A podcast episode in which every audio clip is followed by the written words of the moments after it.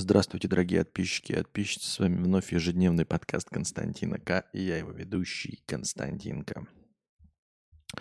Если это вдруг для кого-то из вас важно, то поздравляю вас э, со Старым Новым Годом. Мне про этот праздник больше сказать нечего, я его не праздную. И не знаю, для чего он нужен. Это какой-то просто... Не знаю что. Выходной не дает ничего. Вообще какое-то бессмысленное телодвижение. А куда картинку можно скинуть? Никуда. Я картинки смотреть не буду, мне картинки не интересны, спасибо.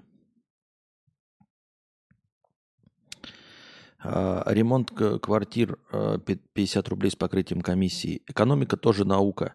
Та же физика не знает, что такое темная материя, но ты же считаешь ее наукой. А экономика – наука, которая также познает законы экономики – но многое уже можно объяснить и предсказать. Например, если печатать много денег, то будет инфляция. Как тебе такой научный метод? Ну, тогда и астрология наука. Ну, в общем, вот смотри, вот звезды на небе, да? Если звезда упадет на Землю, то, скорее всего, мы все сдохнем. Факт? Факт. Ну, значит, астрология наука. Ведь экономика тоже может предсказать всего одно явление, и если печатать много денег, будет инфляция – Ничего себе вот это наблюдение. Мне кажется, а, в литературе или, например, в геймдеве а, тоже много интересных выводов а, появляется. Даже больше, чем в экономике однозначных выводов. Но это не делает производство игр для консолей наукой, например. Или литературу не делает наукой. Не знаю. Мне так кажется, я так думаю. Так, на чем мы остановились? Владимир, 300 рублей. Добрый день, Константин. Случайно не знаешь, на что снимает э, блогер по имени Юлия Больчакова? Нет, не знаю, э, на что снимает Юлия Больчакова. И дальше у нас идет простыня текста про это. А, ну, я посмотрел, там, значит, э, человек рекомендует э, посмотреть канал а, Юлии Бальчаковой. Вот, сейчас любой откроем видос. Ну, в общем, она снимает на любую камеру. Это все равно, что спрашивать эм, у повара, а на какой сковородке вы готовите, а какой кастрюлей пользуетесь. Абсолютно бессмысленный вопрос, не имеющий никакого отношения к реальности. Какая разница, на что она снимает? Профессионал так снимет на любую камеру. Ну, не на любую, конечно, на, камеру 2004 года, может, и не снимет, на все остальное снимет. Вот. И давайте у художников спрашивать, каким карандашом они рисуют или на какой бумаге. Дальше простыня текста. Ютубер. Добрый день, Константин. Случайно так. Очень приятно смотреть ее почему-то. Видно, что изучала фотографию и, самое главное, применяет правила третей. Ну, хорошо, но правила третей – это правила, которые нарушают все. Это как, э, блин, это как гонщикам говорит, о, какие гонщики классные. Он применяет правило, что в городе нельзя ездить больше 60 км в час. Очевидно, что ограничение в скорости в 60 км в час э, на территории города никак не помогает и не делает его гонщиком. А все, что он делает помимо этого правила, нарушая его, и делает его гонщиком. Так что правило третей, я не знаю. Правило третей – это когда ты обращаешь внимание на какой-то старый классический фотоснимок или какую-то картину, и смотришь, и вдруг обнаруживаешь, что оно соблюдает правила третей, но никто никогда его специально не придерживается, оно никому не нужно, ни для чего. Примерно ориентироваться можно, а так просто правила третей соблюдать, чтобы что. Э, композицию знает, сидит красиво в третий экрана, свет грамотный, кольцо, наверное, предполагаю, объектив 50 мм или 85 мм. Стойка микрофона опять же правильная, грамотно все делает. Ты бы пока на свою стойку носок натянул снизу, что ли? Или приклеил стельку какую-то из валенка. Э, тише по столу шкрябаться. Еще раз. По доктрине Моргана. Зачем мне тише скряб... шкрябаться? Для чего мне навязывать туда носок? Чтобы что? Ты все равно сидишь. Вот если бы ты ушел, и сказал, я ухожу, хлопая дверью, потому что ты микрофоном шкрябаешь. Тогда бы я сказал, о, это важно, я потерял зрителя. А я от этого никого не теряю. Равно как, нацепив носок, потратив 15 рублей на старый носок, я ничего не получу абсолютно. Поэтому зачем мне этим заниматься? У меня была красивая картинка. Разве я больше зарабатывал, когда у меня была красивая картинка, когда я камеру ставил, когда я свет каждый раз включал? Я хотел бы вас спросить, у меня было больше зрителей? Нет, отвечаю я за тебя. Не было больше зрителей. Поэтому это не имеет никакого смысла. Лично для меня. Может, для кого-то имеет. Как я уже говорил, весь опыт творчества исключительно индивидуальный. Кому-то, может, это идет на пользу. Мне лично и моему контенту не идет. Стойка со струбциной, прикручивающаяся к столу, 500 рублей недорого. Недорого покупай.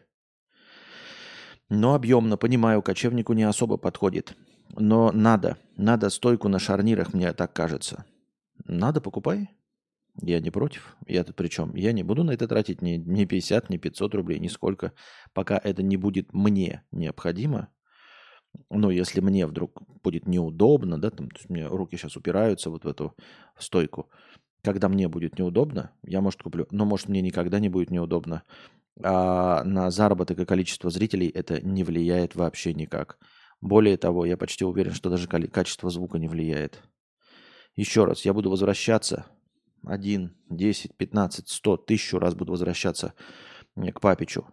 Вот э, когда от Папича уйдут за то, что у него микрофон вот здесь вот за 200 рублей, тогда мы об этом поговорим. Тогда вы сможете э, говорить, что вы что-то понимаете в звуке, что-то понимаете в картинке или еще в чем бы то ни было. Пока существует Папич, и пока у него будут зрители и донаты с его вот этим микрофоном, вы можете эти советы оставить при себе. Все. Почитал отзывы у нее, не нашел инфу секретную про свет и объектив, не раскрывает тонкости работы. Но там нет никаких тонкостей работы. Она не раскрывает тонкости работы, потому что это скучно, потому что это никому не нужно. Я думаю, что если ты напишешь в комментариях, что у вас за камера, Э, какая там линза, какой микрофон и как расставленный свет, она тебе с удовольствием легко ответит. Либо она, либо тот, кто все это расставляет. Об этом не пишут, потому что это секрет Поли Шинель, он нахрен никому не всрался. Понимаешь? У нее красивая картинка, просто, ну, то есть ты дашь ей все, что угодно, я дам ей свое оборудование, которое у меня есть, и ее картинка будет такой же прекрасной, какая у нее сейчас. Ну, потому что у нее все это расставляет профессионал. Она или кто там помогает. Это просто, ну, профессионал знает, как расставить, и все. Другое дело, зачем это надо? Ей нужно, мне нет. А... Секретную инфу про свет и объектив не раскрывает тонкости работы. А, все не прочитал, может, есть где-то что-то. Присмотрись, не буду присматриваться. Откуда такая манера и желание мне дать какие-то советы? Может, когда-нибудь у тебя деньги все-таки появятся, что-то похожее сделаешь себе или Насте? Зачем? Еще раз, зачем? У меня все это было, я не понимаю. Давайте обратимся к моим старым стримам, когда у меня прекрасная картинка, прекрасный звук, прекрасный свет. И что дальше-то? Я не понимаю. Вот, вот это прекрасная иллюстрация того, как люди дают советы того, что уже было. И долго было, и успешно пройдено, как и, и, и забыто как ненужное. Зашел на этот канал, и там, скорее всего, снят на обычный старенький Canon, просто нормально поставлен свет, и все. Причем свет совершенно недорогой, говорит Павел. Ну вот видишь, Павел говорит так. Ну, я говорю, просто хорошо, правильно расставлен, человек умеет, и все, какая разница на что. И почему я должен на это смотреть? Давай я тебе просто, ну, в смысле, ты просто посмотришь мой канал и, и замолчишь, и перестанешь мне давать советы, то, что у меня было уже. Все. Не понимаю. Красиво же, как считаешь? Красиво. Как по мне, очень приятно смотреть. Смотри. Я не буду смотреть, я никого не смотрю. Или такую красоту можно сделать только в записи, а вживую нет технической возможности сделать так красиво. Есть. А зачем? Еще раз, сколько можно? Это какой-то разговор в пустые ворота. Тогда как тебе идея переквалифицироваться э, в режиссера, сценариста, и ты будешь писать сценарии, всякие истории, рассказы, расследования из Википедии, теории заговора, а всякую такую шляпу интересную, по типу как у нее? Я не смогу, потому что я не она. Настроить картинку красивую, свет, а Настя будет зачитывать раз в неделю или чаще. Плюс интересные истории, плюс красивая картинка, плюс красивая Настя, плюс свет, звук – Уверен, ты сможешь сделать красиво, срежиссировать. Это же будет э, бомба, миллион подписчиков обеспечен, инфосотка. Нет. Ты, как и все остальные, ничего не понимаешь в главной проблеме. Еще раз, ребята, доктрина Моргана. Мне что нужно? Мне нужны подписчики. Разве мне нужен качественный контент? Еще раз, по доктрине Моргана, качественный контент равно подписчикам? Если ты думаешь, что да, пересмотри, пожалуйста, весь YouTube. Весь, от начала и до конца. Начинай с трендов и смотри. Вот. Э, смотри, записывай себе в книжечку. Вот там ролик номер один. Качественный контент, ставишь галочку. Интересный ли он, ставишь галочку или нет. И потом, много ли подписчиков, ставишь галочку или нет. Потом все это сведешь в единую таблицу и заметишь э, связь между вот этими. Ну, попытаешься заметить связь. Связи этой нет. А, могу ли я сделать качественный контент? Возможно. Могу ли я сделать интересный контент? Возможно. Почему это станет популярным, я не понимаю. Главный вопрос, как нагнать зрителей. У меня были карпотки, у меня были очевидные вещи. По мнению сидящих здесь зрителей, по мнению тех, кто это видел, это качественный и интересный контент, на котором я сосал член без соли последний. Поэтому я забил на это дело. Потому что, ну, не хочу бесплатно сосать член. За деньги, да. Но это шутка, естественно, я не экстремист. Вот и все. Поэтому э, у тебя нет никак, ни, никакого совета. Твои советы вообще, твои советы отстали даже, э, ну, мы уже еще какие-то советы принимаю, да, от людей, которые говорят, что вот это махинация, вот это телодвижение именно приведет подписчиков. Мы уже об этом говорим. То есть мне уже об этом нос компостирует. А ты вообще в задних рядах где-то только проснулся такой, а, а качественный контент, а, красивая картинка, а, микрофон. Зачем это-то вообще? Мы уже разобрались, что некачественный контент, неинтересность, это все нам не нужно. Нет, это все нужно. Это все очень интересно и полезно, если ты знаешь, как привлечь зрителей. Если ты не знаешь, как привлечь зрителей, то качество твоего контента никто не увидит.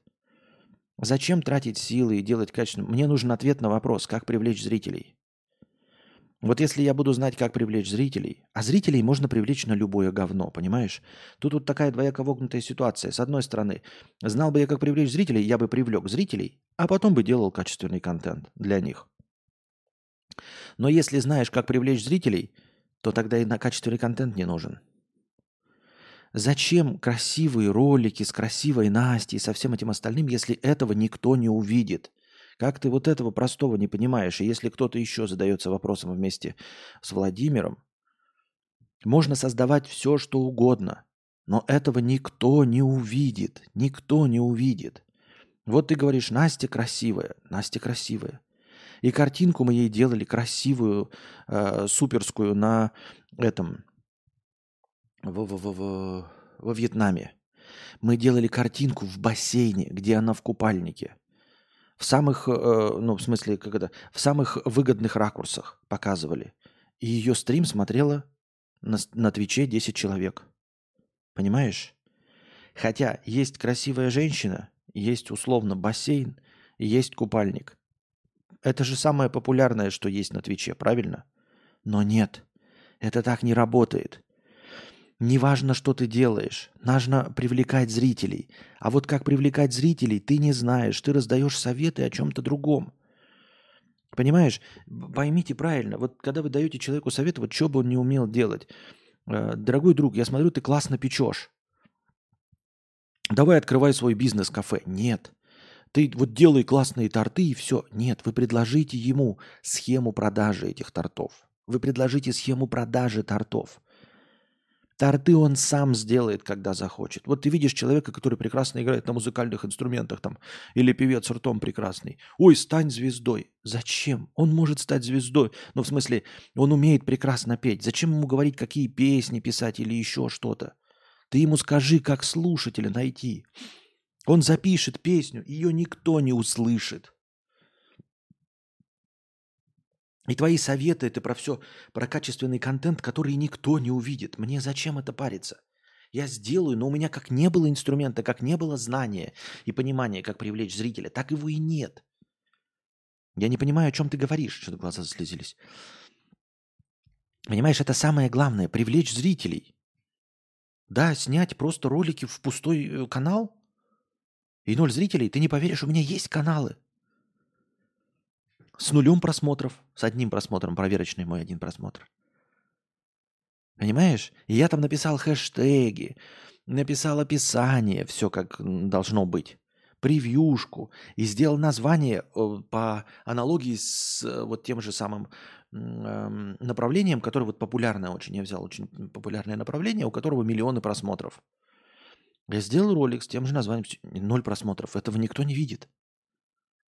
Этого никто не видит. Нужна система доставки до контента до зрителей. Вот про что нужны советы. Нужно SMM или как это называется? Продвижение. Зачем советы? Ты вообще какой-то... Ты как будто бы, знаешь, эм, человек сидит, Робинзон Крузо, на острове, никого вокруг нет. И говорит, мне одиноко. И ты ему говоришь такой, ну слушай, вот надень красивый костюм, Побрейся, помойся, воспользуйся хорошим парфюмом, и женщины к тебе потянутся. И Робинсон Крузо, да мне бы и как бы и мужчины, я и для дружбы не против.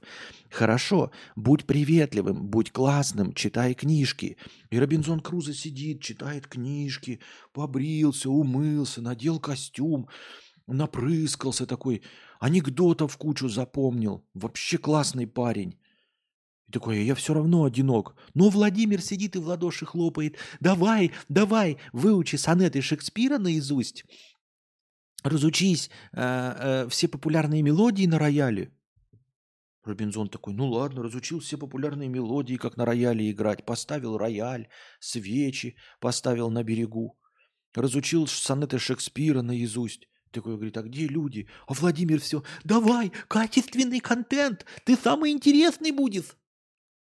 Но Робинзон Крузо на острове.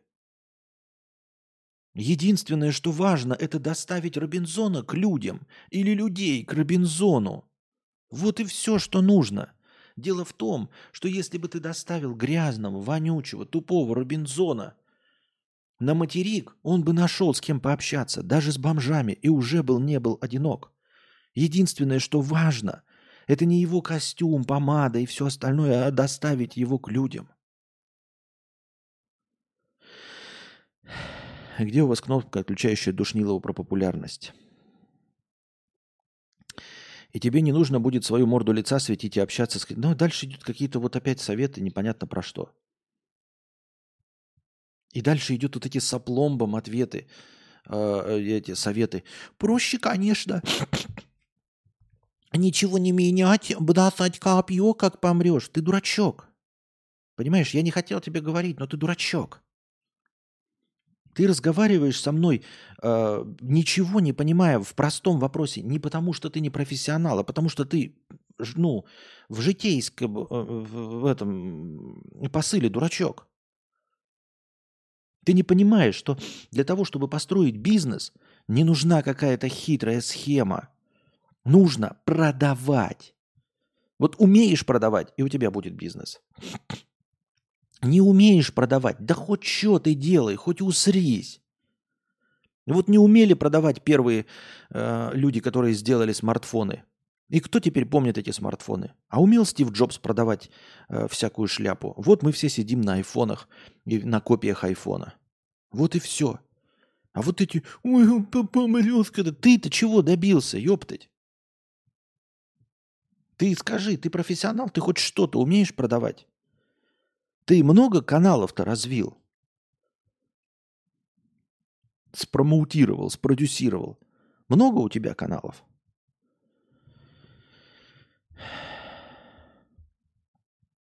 И как обычно, как и все дурачки, интересные умные истории рассказывает красивая девушка с сиськами. Это фишка, не имеющая конкурентов. Ты дурачок, эту фишку никто не увидит.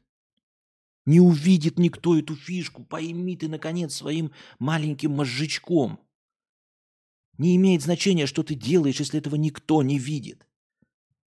Вот мои подкасты, две тысячи подкастов. Их никто не видит.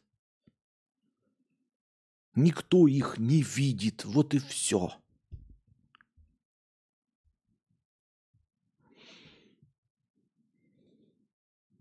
И дальше еще один такой. А, не обижайся, так Настя классная, но я узнал ее благодаря Косте. В рекомендациях она мне никогда не выпадала. И не выпадает, и не будет выпадать. Потому что мы не знаем, как это работает. Ни я, ни Настя, мы не знаем, как это работает.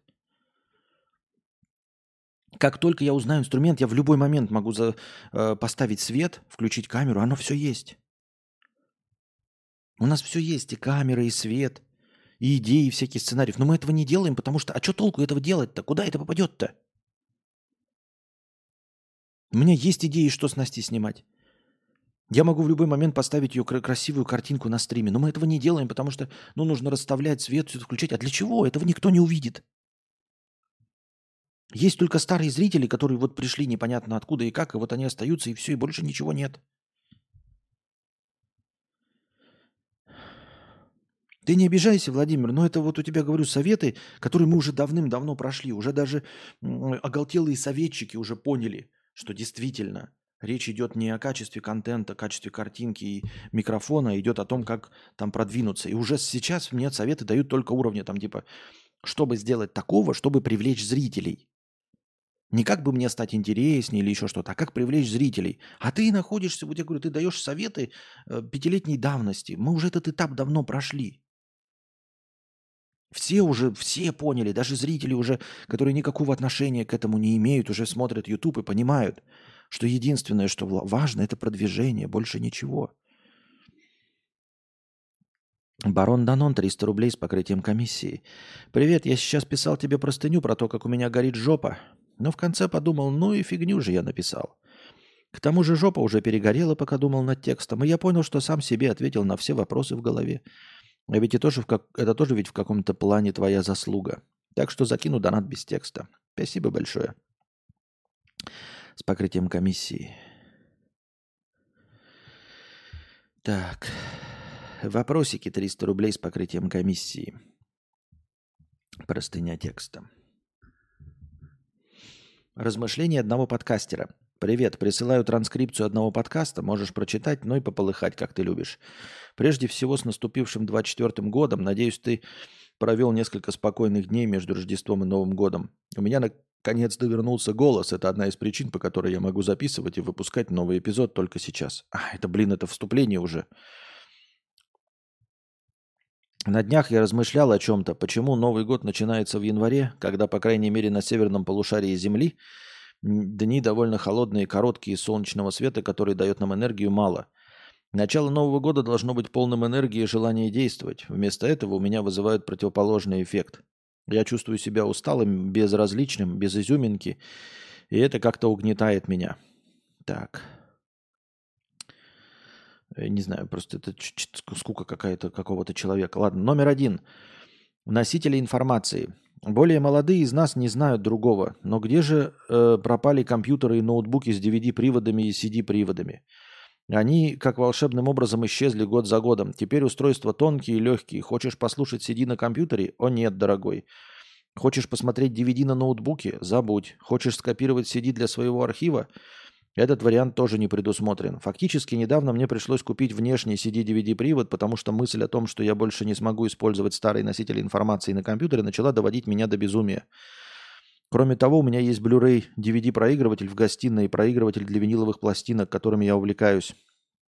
Извини, мир, но я не могу умертвить CD, DVD, винил и все другие физические носители информации. Сервисы потокового вещания никогда не заметят тот же шарм, что у физического продукта. Никогда.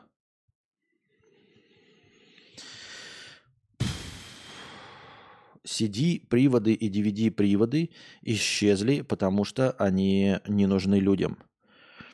Э, так работает рыночек. А если стоят два ноутбука, один с DVD-приводом, а другой без DVD-привода, ну или CD-привода, и без CD-привода тоньше, а стоит те же самые деньги, а людям не нужен CD-привод, они покупают его без CD. Или, например, они видят один ноутбук и второй ноутбук без CD-привода, а дешевле на 200 рублей. Они купят тот, который на 200 рублей дешевле. Они спросят, он хуже? Они скажут, нет, только CD-привода нет. А, ну тогда возьму без CD-привода, потому что диски мне больше не нужны.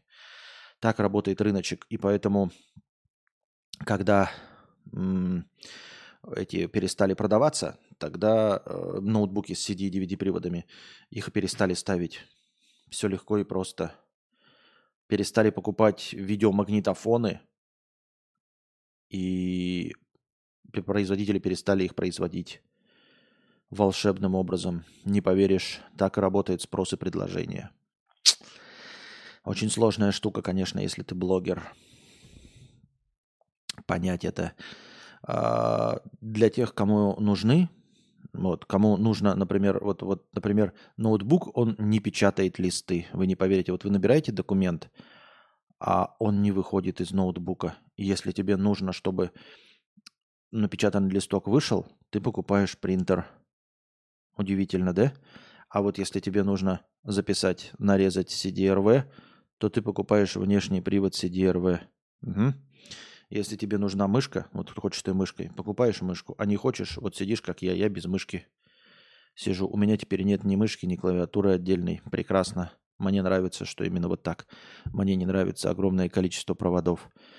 Но зато мне нужен звук получше, чем встроенный в звук э, в MacBook. Поэтому я взял и купил себе внешний микрофон. Удивительно, так это работает. С периферией, аксессуарами. Угу. Угу. Да. Вот у тебя телевизор, например, да, дорогой автор, не проигрывает CD-диски почему-то. И DVD не проигрывает. И ты взял и купил себе дополнительный DVD-плеер. Вот это ты сообразил, да? Смог. Ничего страшного. А, а к ноутбуку тебя почему-то это удивляет. Странно. Номер два. Видеотека. Продолжая предыдущую тему, конечно, исчезли дорогие старые видеотеки, где можно было взять на прокат ВХС или даже DVD. Какие воспоминания о том, как в пятницу вечером идти в видеотеку, чтобы взять в аренду два или три фильма на выходные, а затем поговорить с владельцем и получить рекомендации? Это бесценно. Это не бесценно, это бесценно, если только ты э, человек, который любит общаться с людьми, который считает, что говорящие лысые приматы чего-то стоят. Мне мнение лысых приматов не нужно вообще, поэтому я стараюсь снизить живое общение до нуля э, с людьми, поэтому вообще не вижу в этом никакого прикола. И если бы даже говорить о прокате, ну, в случае отсутствия э, интернета, то можно было бы делать это удаленно, чтобы не общаться с владельцем и не получать рекомендации от какого-то э, мудофила, который стоит просто за прилавком, и слушать его дегенеративные рассуждения. Я видел фильм Э, под названием «Клерки», первая часть. Вот, там один из героев белобрысый, дегенерат вот такой, который дает тупорылые советы, у которого свой вкус. Мне на его вкус насрано с высокой колокольни. Более того, я даже не хочу слышать его вкус или его мысли о том, какой фильм я беру и что я хочу посмотреть. Или как подросткам подделывать подпись родителей, чтобы взять на прокат фильмы, запрещенные для лиц младше 16-18 лет. Все понятно, это иностранный блогер, очевидно, подкастер. Никакого отношения к русскому не имеющий. Тут вообще прокат ВХС, прокат DVD, теперь какие-то подпись родителей, чтобы взять фильм младше 16. Что это за бред вообще? Никогда такого в России не было, поэтому очевидно, что это переводное что-то. Ну, мы и это делали, и затем штраф, который приходилось платить за то, что не перемотал пленку фильма. Теперь у нас есть видеотека дома на экране, и мы тратим два часа, чтобы выбрать, что посмотреть. Вау, такие, это рассуждения уровня какого-то соевого хипстера с вот это, с выбритой бровью и вот тут вот, так, такой выбритой полосочкой. Вау, раньше мы ездили в прокат и разговаривали с владельцем проката, а теперь мы сидим дома, вся видеотека у нас по интернету, но мы два часа выбираем, что посмотреть. Ну и соси жопу. Номер три. Служба поддержки. Перейдем к другой теме. Сколько сейчас чат-ботов входит вокруг? Или автоматических телефонных сервисов? Теперь ты уже не уверен, разговариваешь ли ты с человеком, когда звонишь в службу поддержки или пишешь так называемый чат-бот компании. Следует сказать, что некоторые разговоры с машинами кажутся более дружелюбными и теплыми, чем некоторые разговоры с настоящими людьми. Им удалось проделать хорошую работу, надо сказать, но мысль о том, что иногда придется разговаривать с программами, меня пугает. Ну и соси жопу, если такой пугливый соевый абсос. Соси жопу. Сиди в своем Старбаксе и соси себе жопу. Для таких же хипстот, если ты живешь в каком-нибудь обоссанном Нью-Йорке или Лондоне, есть и прокат в ВХС-кассет – есть и обосранный магазин, где какой-то дебил со своим дегенеративным музыкальным вкусом будет рассказывать тебе, какие пластинки купить. Ну и покупай ты соевый поридж у этого э, дурачка пластинки э, за большие бабки, слушая его вкус как дурак. В чем проблема-то? Делов-то? Все есть, и пленочные, и фотоаппараты, и виниловые пластинки, и ВХС-кассеты. Сейчас с минуты на минуту Sony выпустит обратно Walkman, э, кассетный. И все это купишь и будешь обратно на все это анонировать, дурачок. Номер четыре. Ожидание. Доставка посылки, включение компьютера, загрузка веб-сайта. Ответ на сообщение в WhatsApp. Будь честен, как только тебе приходится ждать на миллисекунду дольше, чем ожидалось, ты в панике и теряешь терпение. Ты не единственный. Нет, я не в панике и не теряю терпения. Это происходит со всеми. Нет, это не происходит со всеми. В наше время мы больше не способны ждать. Нет, способны ждать. Я не... Откуда ты, дурачок, взялся-то? Ну, поедь в Германию и попробуй э, что-нибудь сделать в пятницу вечером, дебила кусок. У тебя будет э, и этот, выходные, где ничего не работает. В Сербии у тебя будет полако. Люди любят и могут ждать. Ты откуда такой соевый поридж взялся-то? Ой, не любим ждать миллисекунды, что-то еще нет.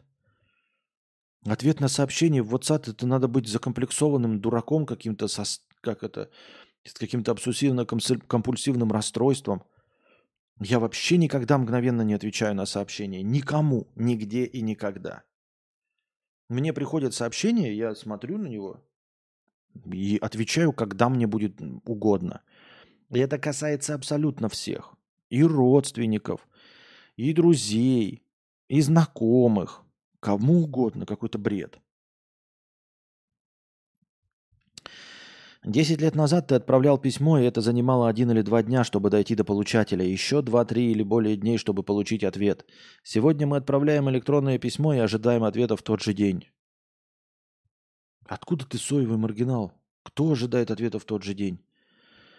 Кто отправляет электронные письма? Кому, блин? Ты чё, конченый, что ли? Какие электронные письма? Алёша? Если только это электронное письмо не распечатано, не отправлено голубиной почтой, никто никого не отправляет. Что? Электронная почта служит исключительно для того, чтобы получать а. счета, б. регистрироваться на сайтах, в. получать спам. Я не помню, когда я вообще последний раз получал электронные письма, хоть с чем-нибудь, кроме вот этого. Счета, спам и, ну, регистрация, все. Кто-то через электронную почту по какому-то вопросу общается с кем-то?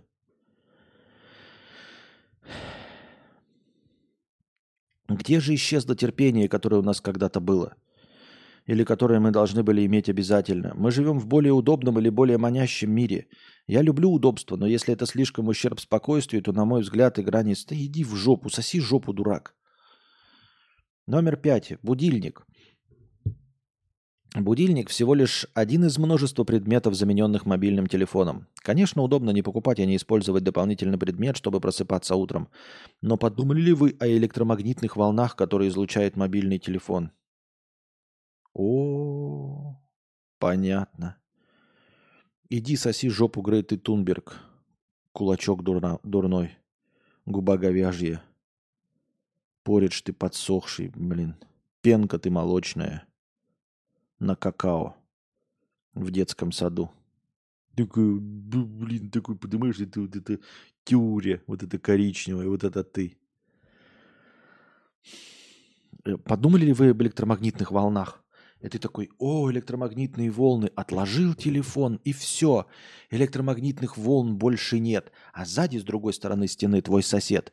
У него там с этой стороны даже не кровать находится. У него с этой стороны стоит компьютер. У него стоит, значит, беспроводная станция зарядки, где у него заряжается телефон, э, смарт-часы, э, планшет – а еще у него стоит там роутер 5, 5G Wi-Fi 7. А ты такой телефон отложил, поставил себе будильник этот соевый, э, э этот, э, ностальгирующий из 90-х, завел его. Нет никаких электромагнитных волн. Дебила кусок.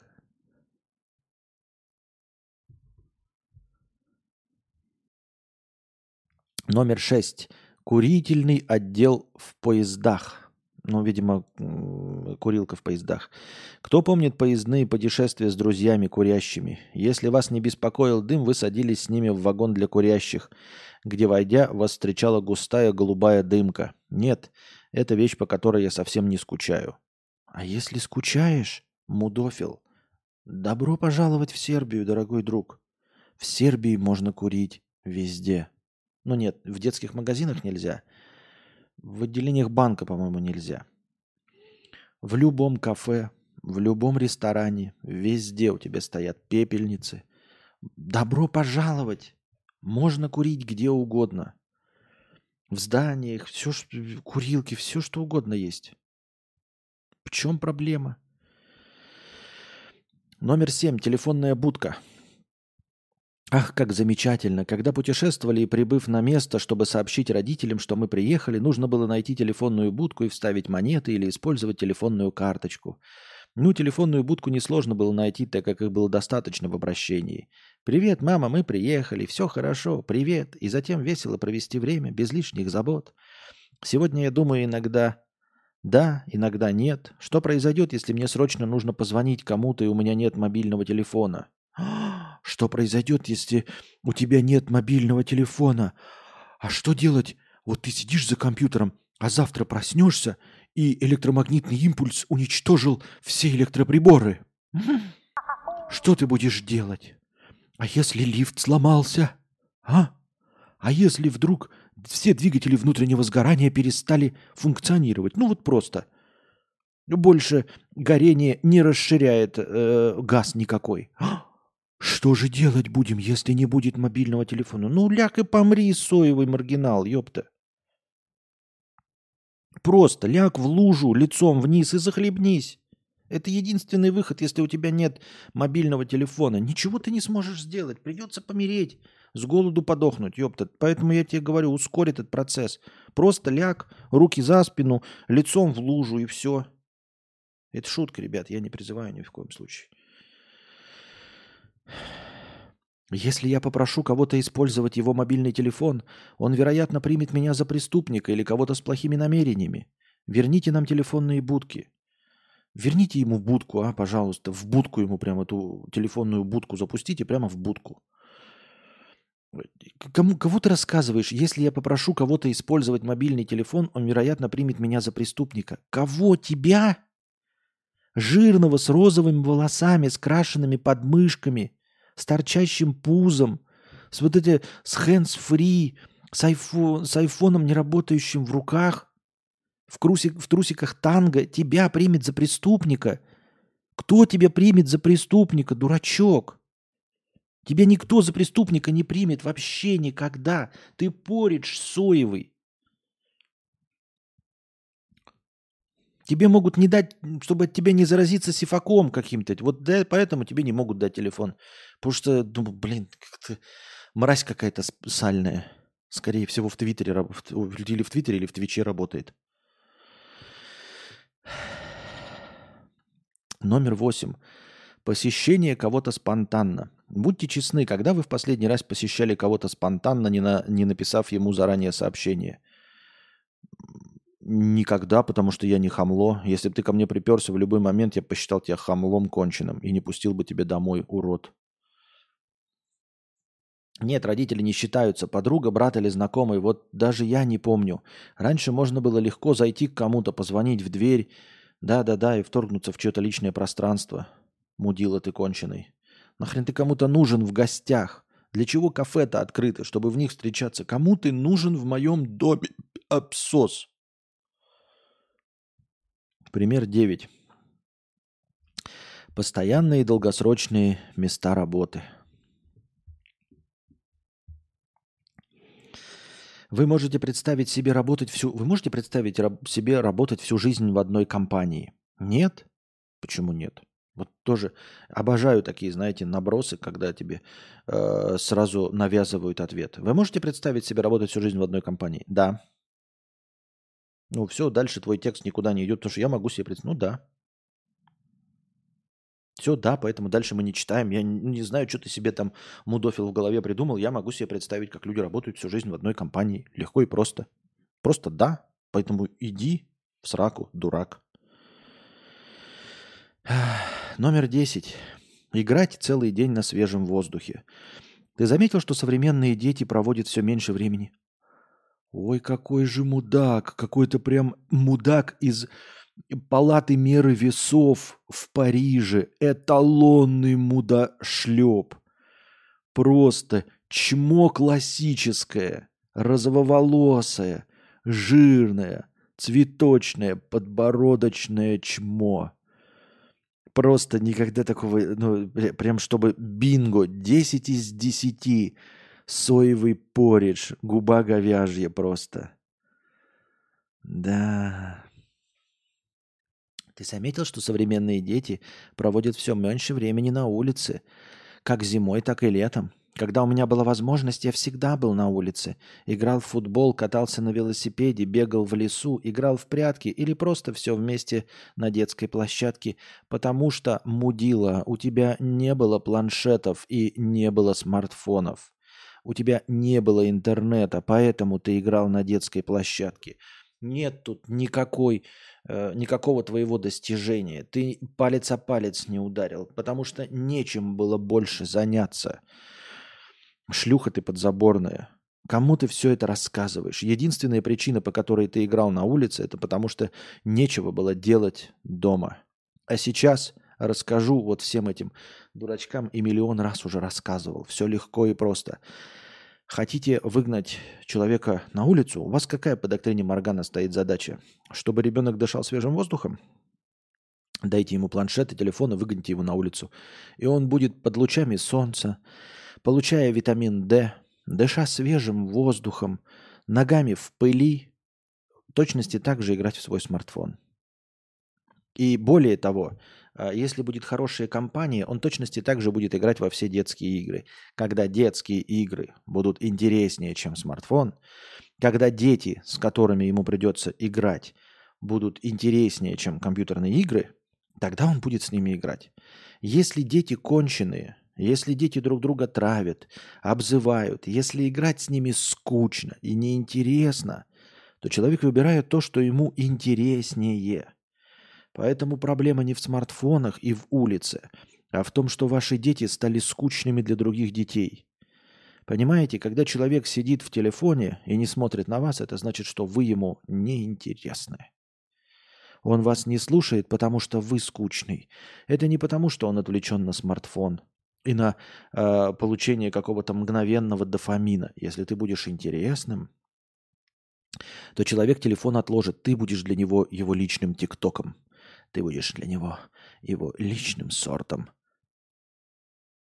шорцев. Вот и все. Поэтому проблема в вашей интересности. Если все ваши друзья уткнулись в телефон и никто не хочет общаться, это потому что ты неинтересный. Потому что в телефоне круче. Только прекрасного далека на фоне не хватает, ага. Не, не прекрасного далека. На фоне не хватает только мента, едущего в это в мотоцикле э, с коляской и песни это. Синее море в белой пе... Не, какая там песня-то была? На-на-на-на-на, на-на-на-на. На-на-на-на-на, на-на-на-на.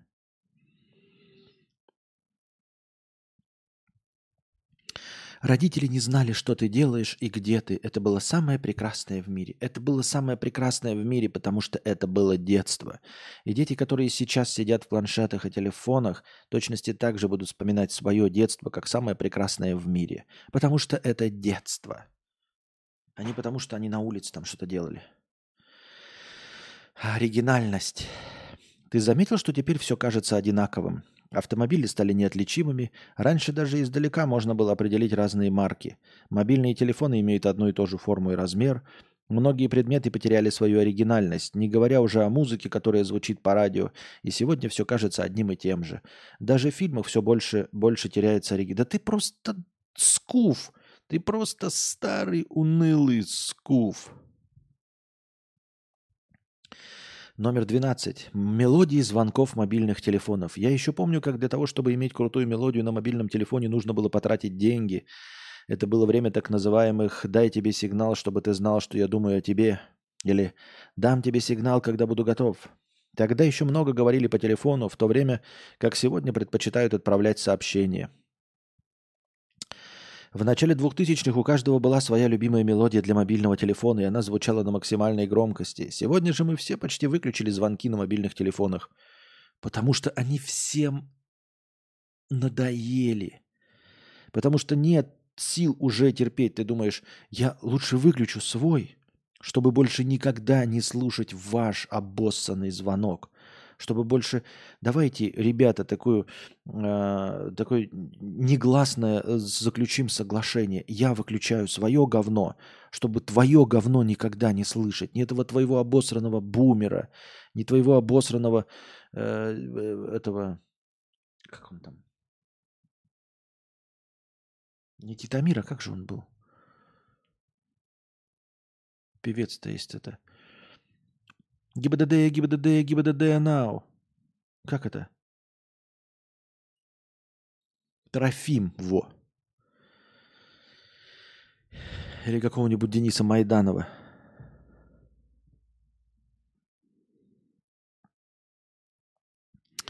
Что за шутка прилеплена на стрим под QR-кодом? Костя хочет ее приобрести? Я не хочу, это свет для стрима, чтобы картинка была получше. Разговоры без отвлечения. Стоит она 30 тысяч. Разговоры без отвлечений. Прямо связано с предыдущим пунктом. Я уже редко вижу двух и более людей в ресторане или просто выпивающих кофе, которые разговаривают, обмениваются мнениями, обсуждают, не глядя на телефон на протяжении всего разговора. Или пары, которые вместо разговора, ожидая свое блюдо, погружаются в свой телефон. Но почему? Я нахожу это непочтительным другому человеку. Ну и находи непочтительным, дурачок. Кому какое дело до того, что ты находишь почтительным? Конч. Если ты действительно хочешь проверить телефон, потому что мир мог закончиться, сделай это, когда ты в туалете, да? Нет. Я с тобой в разговоре, с таким человеком, как ты, буду вообще только в телефоне сидеть, потому что ты унылое говно. Потому что, понимаешь, вот когда я с тобой буду сидеть в телефонном разговоре, дорогой блогер, да, вот. я буду сидеть в телефоне. Знаешь, что я буду делать? Даже если телефон выключить, я буду просто в калькуляторе сидеть. Вот просто буду вот в калькуляторе нажимать вот 55 плюс 66. Это будет интереснее, чем ты. Вот. Я, я, мне даже не надо будет, потому что если я зайду в свой фотоальбом, где у меня фотографии счетчиков э, и бетона, и ценников э, на квашню, а это будет слишком интересно, я вообще потеряю нить разговора с тобой. Вот. Но даже смотреть в калькулятор будет интереснее, чем смотреть на тебя и слушать твое говно.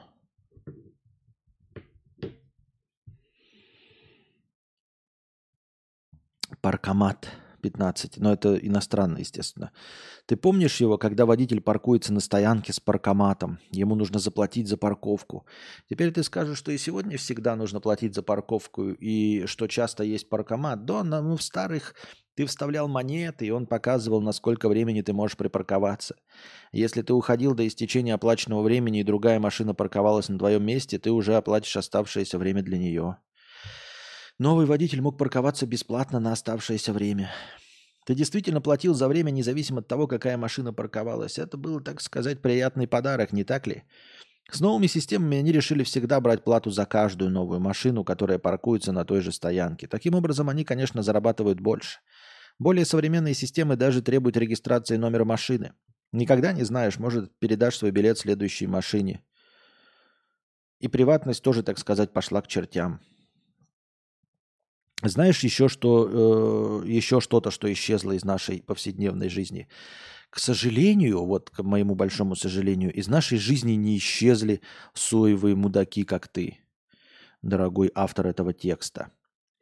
Вот. Э, многие вещи пропадают, может быть, некоторые вещи были бы даже интересными, но, к сожалению, что остается стабильным и непоколебимым, это толстые старые мужики у власти, посылающие детей на смерть, и соевые пориджи вроде тебя.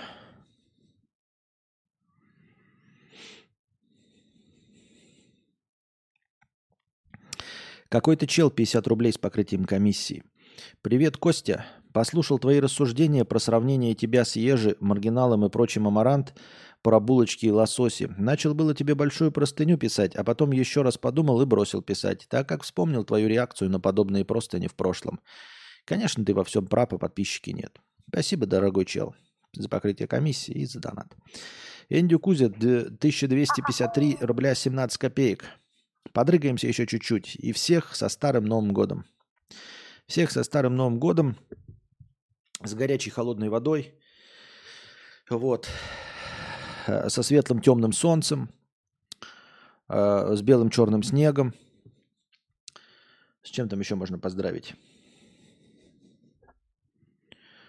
Живым мертвым Цоем. Виса 5 евро. Давно не заходил на стрим. Выучил сербский язык? Да, весь. Джанитой 600 рублей с покрытием комиссии. Спасибо. Аноним 6 долларов. Спасибо, дорогой, за 6 долларов аноним.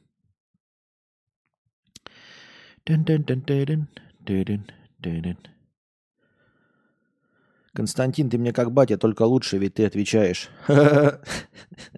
Спасибо. Мне немного некомфортно, если человек значительное время уделяет телефону при встрече со мной – и сам особо не пользуюсь. Но я вижу с людьми редко, когда виделся часто и на ночь, тогда да. Приходил момент, когда утыкались телефоны. Как захожу на цветной стрим Кости, сразу же ставлю лайк первым делом.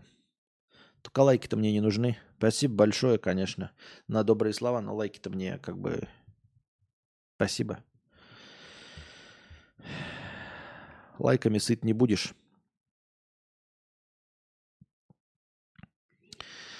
Откуда у тебя такая неприязнь к вариантам имени Георгий? Чем Гоша хуже Паши, Саши, Даши или Маши? Имя Жора вообще круче их всех звучит. Резко, гордо, авторитетно. Ну, не, не почему, у меня нет никакой неприязни, это просто, знаешь, вот есть какие-то личные представления о том, какие слова смешные. Вот. Или какие слова звучат как-то... Ну вот, некоторые слова звучат остро, некоторые округло звучат, знаете, да? Шприц звучит остро. Прям слово, даже если ты не знаешь его значения, правильно? Шприц, да?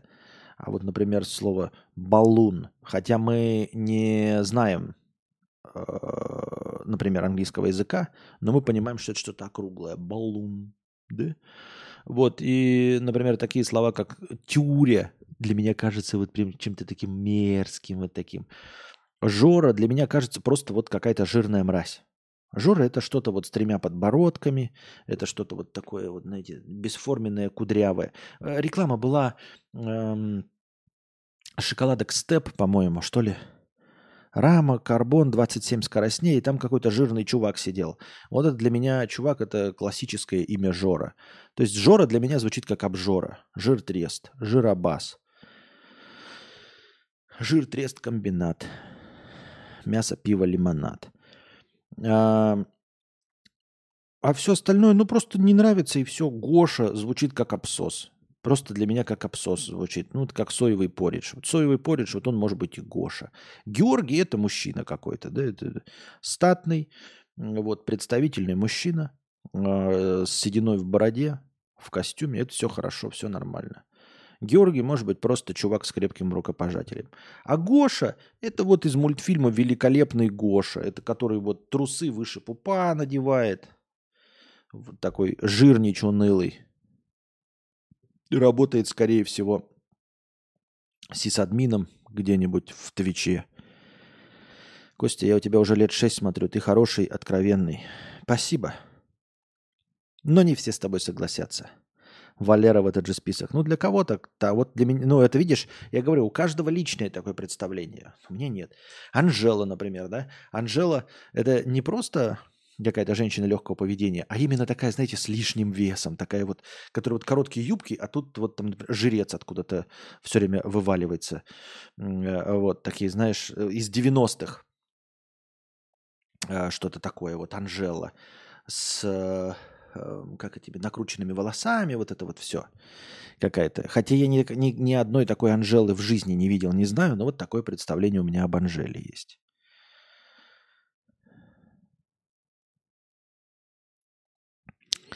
Таким вот образом.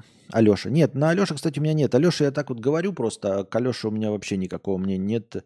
У меня были э, знакомые, друзья Алеши, вообще никаких проблем нет.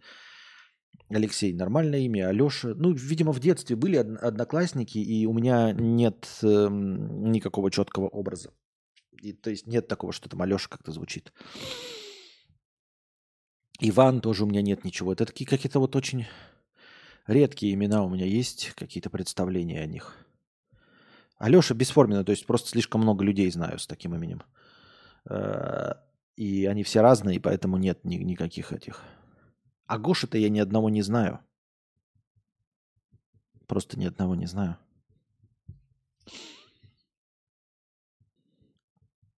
Эх, жаль, теперь без мата колоритнее было. Надеюсь, вернется, пишет Red Flash. Но донатить ты, конечно, на него не будешь. Правильно? Поэтому о чем речь идет? Надеюсь, вернется, но донатить я, конечно, не буду. А что тут соглашаться? Ты меня кучу раз банил, но я понимал, за что. Ты просто лучше, просто это признай. Спасибо, эмбарго. Ты выпил, что ли, или что? Откуда у тебя такие теплые чувства образовались к человеку в интернете? Человека в интернете по правилам, по стандарту нужно ненавидеть. Все равно за что. Он же в интернете. Я так думаю, мне так кажется. Так. Все, дошли до конца донатов и прочитали все вопросы в синем разделе чата. Сколько у нас зрителей в онлайне? 110 показывает у меня. Давайте устроим небольшой перекур и продолжим, если будут донаты там или вопросы в синем разделе чата. А так продолжим с повесткой дня. Становитесь спонсорами на Boosty, дорогие друзья. Благодаря спонсорам на Boosty у нас в начале каждого стрима есть тысячи очков хорошего настроения. Если когда-нибудь спонсоров станет в два раза больше, то очков хорошего настроения будет полторы тысячи, а может быть и еще больше. Донатьте на хорошее настроение через Donation Alerts. Если по какой-то причине ваша карта не принимается Donation Alerts, вы можете задонатить через Boosty. Потому что Boosty это не только постоянное спонсорство. На Boosty можно одноразово донатить. И также в подписи к донату вы можете задать свой вопрос, как и на Donation Alerts. Также вы можете донатить в криптовалюте USDT TRC20, которые принимаются по выгодному курсу. Один задоначенный вами USDT превращается в 130 очков хорошего настроения.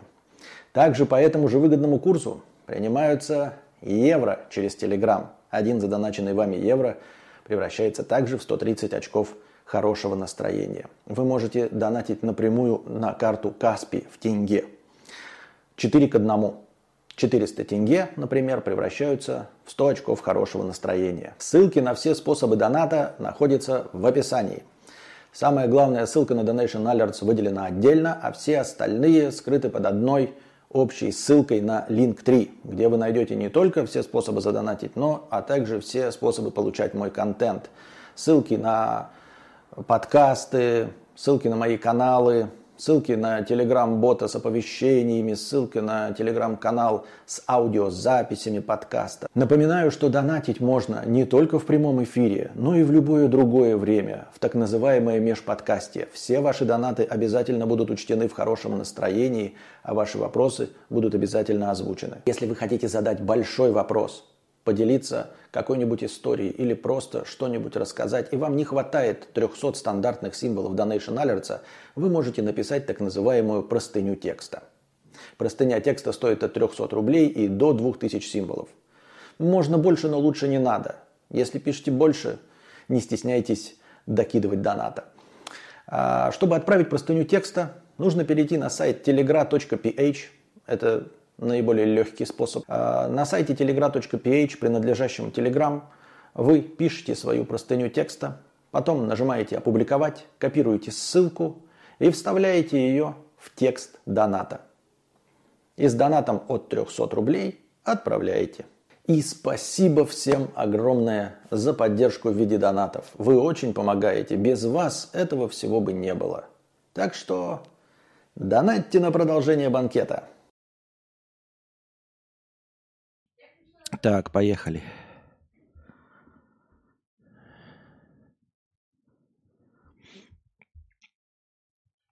Так, так, так, так, так, так, так. Где у нас все самое важное, что произошло в мире? По мнению подписчиков. А, аферисты развели работника защиты банковских данных на 6,6 миллионов рублей. Телефонные мошенники смогли обмануть юриста, ученого а, Российской Академии Наук, который считается признанным специалистом в области разработки системы борьбы с нарушением банковской тайны – Перед Новым годом профессору пришло голосовое сообщение от бывшего коллеги из университета о том, что его якобы разыскивают для, зам... для сотрудничества замминистра. Профессор решил сам позвонить чиновнику, но в приемной ответили, что он на совещании. Далее поступил звонок от фейкового замминистра, который объяснил, что э, украинские хакеры взломали сайт Миноборнауки, набрали кредитов по личным данным ученых, а деньги отсылают в ВСУ. Чтобы спасти средства, было предложено отправить их на безопасный счет. Мужчине также позвонили якобы из ФСБ и из Росинфомониторинга. В итоге он отправил аферистам 6 миллионов 600 тысяч. Никто не застрахован. И, как я уже говорил, непонятно, что с этим делать. Как э, готовить людей к таким мошенничествам, непонятно. Мир готовится к новой загадочной пандемии – Всемирный Давосский форум включил в свою повестку обсуждение новой загадочной пандемии. Все это на фоне предупреждения Всемирной организации здравоохранения о том, что неизвестная болезнь может вызвать в два раза, 20 раз больше смертей, чем пандемия коронавируса. Непонятная новость, ничем не подтвержденная, не знаю, что тут обсуждать. А что мы можем обсуждать и что мы здесь можем сделать? Ничего. Ничего сделать не можем. Ждать, терпеть, бояться.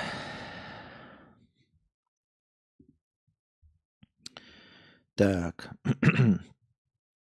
Власти Техаса сами взяли под контроль границу с Мексикой, прогнав государственных пограничников. В соответствии с указом губернатора Техаса, федеральным агентам пограничной службы США запретили приближаться к ограждениям на границе. Таким образом, власти штата ответили на попытку федералов убрать водные преграды и колючую проволоку, установленную для пересечения потока, пресечения потока нелегалов.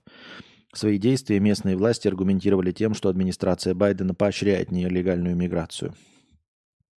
Не очень понятно, как мы должны проникаться а, проблемами американцев, но я уже говорил о том, что вот они решают как могут. А, любитель пончиков 6 долларов с покрытием комиссии. Еще пару э, дольцев для настроения. Спасибо за подкаст. Вот не могу понять людей, скулящих по вещам из прошлого. Э, да, я хотел бы опять, что, блин, ребят, я не сдерживаюсь, я пытаюсь, все. Владимир э, С. Э, на твою простыню я немножко э, всполыхнул и назвал тебя дурачком, прости меня, я не хотел. Э, дело в том, что, знаете, ну, попытаюсь оправдаться. Дело в том, что когда читаешь большую простыню, и там много аргументов, тебе человек э, пишет одну простыню с одной мыслью, и с одними и теми же советами. То есть, э, возможно, при живом общении или при общении в чате он бы прекратил на каком-нибудь этапе, поняв, что, ну, я не понимаю, то есть не принимаю эту позицию, я с ней не согласен, и он бы перестал говорить. И ничего бы не было, и я бы не всполыхнул, ничего подобного. А когда большую простыню читаешь, то получается, как бы я как будто бы поспорил с человеком, а он как будто продолжает на меня давить. И он продолжает продавливать свою точку зрения, с которой я не согласен. Я опять что-то говорю. Потом дальше продолжаю простыню текста читать, и получается, что как будто бы он мне набрасывает аргументы, э, совершенно не слушая меня. То есть на самом деле это же одностороннее общение. Понимаете, о чем я? Он говорит одну позицию, и дальше очень много описанина идет. А я на каждый вопрос отвечаю, и получается, как будто бы я веду беседу, а на самом деле со мной беседу-то никто не ведет. И из-за этого я начинаю нервничать и э, ну, вот начинаю обзываться, простите меня за это. Что я могу сказать? Я постараюсь сдерживаться и постараюсь понять, что человек на самом деле ничего этого не хотел, и я этого не хотел, а здесь я не прав, потому что, как я уже сказал, я веду спор с аргументами, которые мне якобы набрасывают, а их не набрасывают, их писали один раз. То есть я могу поспорить только с одним высказыванием вообще в целом. А все остальное оно просто написано, его уже не убрать. Если бы была возможность, возможно, человек бы такой, да все, все, я понял, я больше не хочу тебе ничего говорить, ты дурак. Ну и как бы и все, сошлись на том, что я дурак. А тут получается, как будто бы э, он продолжает говорить, и я его не в правильном свете выставляю. Вот такие дела.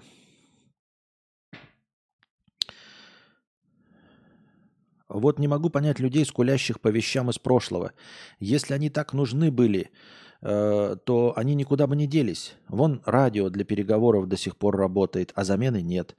Э, в США пейджеры используют до сих пор пожарные доктора. Да, да, если нет никакого э, другого более подходящего инструмента, то они продолжают использоваться. Более того, в нашем современном мире, где так много людей с разными вкусами и разными предпочтениями, вообще-то для любого найдется место. То есть, если ты хочешь, вообще-то, то ты можешь все что угодно. Вернуться в прошлое э, на любой этап развития. О, донат пришел. Отлично, в USDT сейчас добавим. Спасибо большое. Отпишется тот, кто донат написал или не отпишется. Так вот, эм, дело в том, что, как я уже сказал, хочешь ты слушать кассеты, пожалуйста. Ты можешь сейчас найти и старые плееры, и даже новые китайские плееры, и найти кассеты в прекрасном состоянии, и сам себе записать что угодно и слушать эти аудиокассеты. Можешь даже на бобинах слушать. Можешь купить себе телефонную будку и легко ее поставить себе дома. Можешь поставить возле дома будку. Э, и, и звонить из этой телефонной будки, если тебе прикольно стоять там в, ну, в положении стоя за, за закрытой дверью с кем-то разговаривать. Можешь посылать письма хоть голубинной почтой, хоть обычной почтой в конвертах. Можешь посылать открытки старые, олдскульные. Более того, э, Хипстота сделала так, что ты можешь это все сделать. Евгений, спасибо большое, вижу, ага. А, все сделать в отличном качестве. А, то есть э, даже лучше, чем было раньше. То есть вот ты сейчас хочешь виниловые пластинки послушать, и если у тебя есть деньги, ты получишь качество прослушивания виниловых пластинков, пластинок гораздо лучше, чем раньше. Благодаря современным достижениям и благодаря современным виниловым проигрывателям и новым технологиям – ни в какое сравнение старое оборудование. Это, конечно, ну, понятно, есть э, любители очень старого. И в, в то же самое время, благодаря Авито, благодаря eBay, Амазонам, ты можешь, даже если ты вот прям конкретно тащишься по-старому, купить и старое. И найти мастеров, хипстеров, которые тебе все это отремонтируют, которые все это тебе запаяют. Лишь бы были деньги – а можешь найти и новодел прекрасный. То есть получить э, качество из пластинки, которое никогда раньше из пластинки не вытаскивалось. То есть достать старую пластинку, какой-то там первопресс, э, в котором скрыт огромный потенциал, который раньше не раскрывался. И его, этот потенциал, на новом оборудовании раскрыть еще сильнее. Поэтому все, э, вся вот эти ностальгические мысли мне непонятно зачем. Если у тебя есть дети, ты можешь отобрать у них смартфоны, отобрать у них планшеты и выгнать их на улицу, придумать новые интересные игры и играть с ними в эти интересные игры на улице, и они будут кайфовать э, и любить с тобой заниматься этими играми на улице, если ты хочешь Э, если не хочешь заставлять своих детей, никто не мешает тебе на старости лет выйти и сидеть в песочнице, сидеть на скамейке.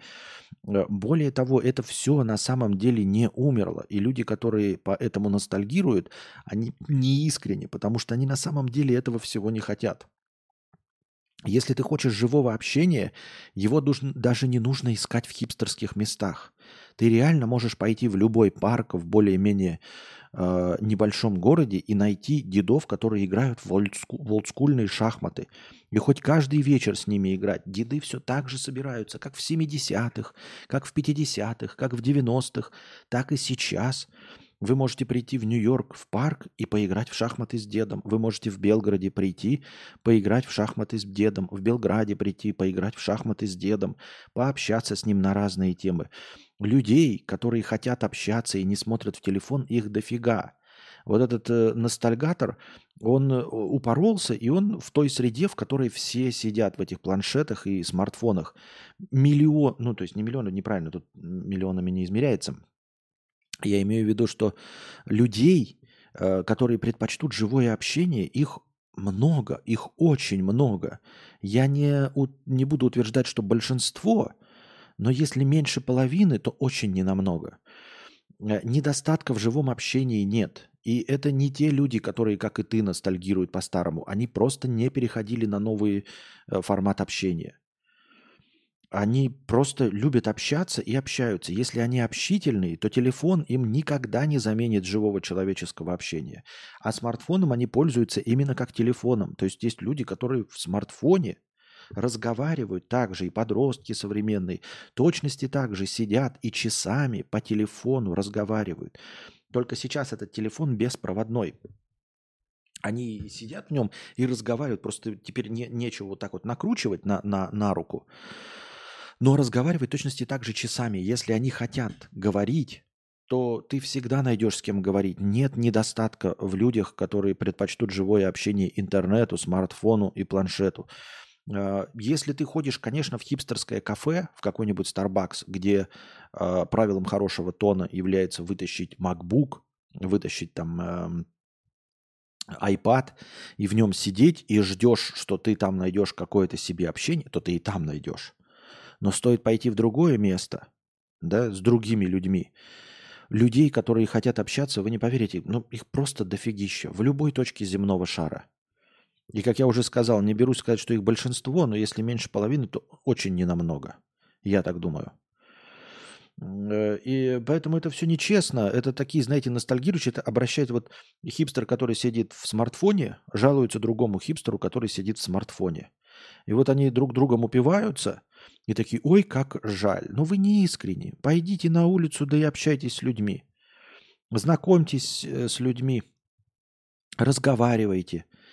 Э, людям не хватает общения, и всегда не хватало, и будет не хватать живого общения. точности так же, как ты любишь живое общение, так же и миллионы, миллиарды других людей тоже любят живое общение. А ты, конечно, сидишь на форумах каких-то, смотришь YouTube только про обзоры техники, э, встречаешься только с такими друзьями, работаешь на Google и спрашиваешь, а где же люди, которые любят? Ну, займись чем-то другим, займись кузнечным делом. Займись выпечкой, сам себе открой э, точку продажи кофе, и с тобой все будут разговаривать. Будут с тобой общаться. Хочешь общаться как старым вот этим видеосалоном, так открой сам этот видеосалон для хипстеров. И этот, на прокат выдавай видеокассеты, и будет тебе общение. Я так, дам, я так думаю, мне так кажется. Нужна ли тебе отдача от аудитории в форме чата? Или главное, чтобы пончики были? Нет, конечно, нужна. Это, это формат. Это не часть формата. Это, точнее, это неотъемлемая часть формата. Я не знаю, как правильно выразиться, но это без этого вообще нельзя. Э, я не в одностороннем порядке общаюсь. Может быть и можно было, но это был бы другой формат, совершенно другой длины, совсем другой уровень подготовки. А у нас здесь интерактив. Э, мы здесь сидим, потому что мы не телевидение, потому что я могу реагировать на чат, потому что я отвечаю на вопросы из чата. Тебя греет чувство, что многие люди в разных концах мира готовы тебя принять и понять. Вообще как бы согревает, но людей не так уж и много. Если говорить о вообще человечестве, то это очень мало людей, очень маленькая аудитория. Меня смущает, насколько это маленькая аудитория. При том, что мне кажется, что я довольно неплохо веду радиопрограмму. Тем не менее, мне кажется, что у меня очень маленькая аудитория, и она совершенно не растет. Но я уже говорил на этом, э, об этом и, и жалуюсь на то, что я не могу понять, почему. Потому что э, откровенных косяков, э, отталкивающих от меня людей, мне кажется, у меня нет. Все то, что перечисляют советчики, когда говорят там «не вовремя начал», я вижу, как другие, которые, у которых тысячи э, одновременных зрителей, начинают не вовремя, устраивают такие же писинг-паузы, у них такое же качество звука, там вот все вот это. Э, банят еще похлеще меня. Я постепенно отхожу от э, ругани, э, от, э, ну, от токсичного поведения с моей стороны. И это не дает никакого результата, никакого прироста. А таких откровенных, типа, ну, например, я бы говорил как-то, какие-нибудь у меня были бы проблемы с дикцией или с э, акцентом, например, что меня было бы сложно слушать, да, и вообще невозможно было понять, что говорю. Ну и опять-таки смотришь на людей, да, у нас вот, которые все время в UFC выступают, э, странные персонажи, там 80% из того, что они говорят, непонятно. И тем не менее они популярны. Причем одни из них даже преступники, да. Э, каких-то откровенно крамольных вещей еретических я не говорю. Я говорю отчасти еретические вещи, ну, непонятные или там непри, не, неприемлемые для какой-то небольшой части людей одновременно. Если я что-то говорю, оно одновременно неприемлемо, ну, 10% людьми, людей. Я не перекраиваю вообще взгляды на, на вещи. Я так думаю, мне так кажется. Костя, интересуешься UFC? Не, не интересуюсь. Это я просто говорю типа про персонажей. Так, 25 долларов на 25 USDT. Спасибо большое, Евгений. 25 USDT на 1000 на 130. 3250 хорошего настроения. Спасибо, Евгений. Добавляем. А, Red Flash. Так, а на какой отвечаю? Ну и вот, слишком мало людей, мне кажется, готовы меня принять и, понять.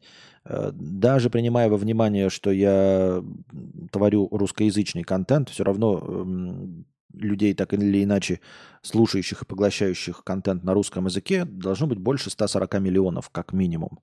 Из этих 140 миллионов у меня сколько? 110. 110 делим на 140 раз, два, три, раз, два, три. Не понял. 110 делим на 140. Раз, два, три. Раз, два, три. Равно. Умножить на 100. Ну, очень мало. Очень-очень мало. 0, запятая 0, 0, 0, 0, 7, 8, 5, 7. 10-миллионных, понимаешь? Это не процент. Это даже в погрешность не попадает. Даже в погрешность не попадает. Red Flash 10 евро, спасибо. Вот на продолжение стрима или на другие нужды, смотри сам. Лишь бы не мимо. Нет, Костя, это не за мат, это просто тебе донат. Ты и так офигенно мысли излагаешь, даже без матов. Желаю тебе больше донатов. Спасибо большое, Red Flash. Э, спасибо большое.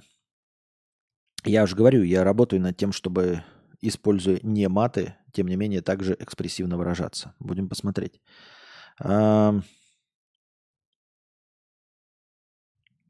Да ты отлично ведешь. Лично я тебя смотрю уже уйму времени, и что бы ты ни делал, я продолжаю смотреть каждый день. Спасибо большое, эмбарго. Иларион, Костя, а какой-нибудь спорт тебя заинтересовывает для просмотра, для занятия? Занимался каким-нибудь в детстве? В детстве я занимался баскетболом. Смотреть я ни на что не люблю ни на что. У меня регулярно возникает какое-нибудь желание играть в какой-то вид спорта на сансоле, но я никак не решаюсь купить. То есть, э, когда я вижу скидки на какой-нибудь НХЛ, НБА или футбол, э, у меня в этот момент нет желания. Когда у меня возникает желание, скидок ни на НХЛ, ни на футбол, ой, ни на баскетбол, ни на НХЛ не бывает. И я никак не могу попасть, вот, чтобы желание совпало с возможностями и купить во что-нибудь поиграть. А, я не люблю футбол вообще, в принципе, да, но а, на компе это совсем другое. Это ты играешь там с другими персонажами. Э, людям же это нравится, популярно. Возможно, это как-то захватывать должно. Смотреть ни за каким спортом мне не интересно. В детстве я играл в баскетбол. Довольно неплохо играл. Я имею в виду за школьную команду, там все дела. Э, в школе занимали первые места. А, сейчас ничего не смогу. Баскетбол это не а, умение ездить на велосипеде, вопреки. Вот кажется, да, что э, ну, вести мячик и кидать его в корзину и кидает вдаль. Ничего подобного. Вот велосипед, ты там 20 лет не ездил, и тебе, ну, буквально 5 минут нужно, чтобы опять сесть на велосипед. Да, ты далеко не проедешь, там у тебя э, жопа сразу заболит, ноги заболят. Тем не менее, ты не будешь падать с велосипеда. Вот эта мышечная память не падать с двухколесного велосипеда, она остается. Э, ты вот сядешь на велосипед, и за 5 минут ты обратно поедешь на велосипеде. С баскетболом не так. Я проверял, я к тому, что вот мне сейчас дай мячик. Я играл, говорю, за школьную команду не в пятом классе, а в одиннадцатом классе, в девятом, десятом, одиннадцатом. Нормально все было, э, хорошо попадал в кольцо, но сейчас мне кинь мячик, я его не поймаю. Я не смогу вести, понимаете? И даже вести не смогу. И мне пяти минут недостаточно, чтобы вернуться к ведению. Но если бы я разбогател, например, да, то на своем личном участке я бы с удовольствием себе залил небольшую баскетбольную площадку с одним кольцом, просто чтобы вот бить мячик об землю и кидать его в кольцо.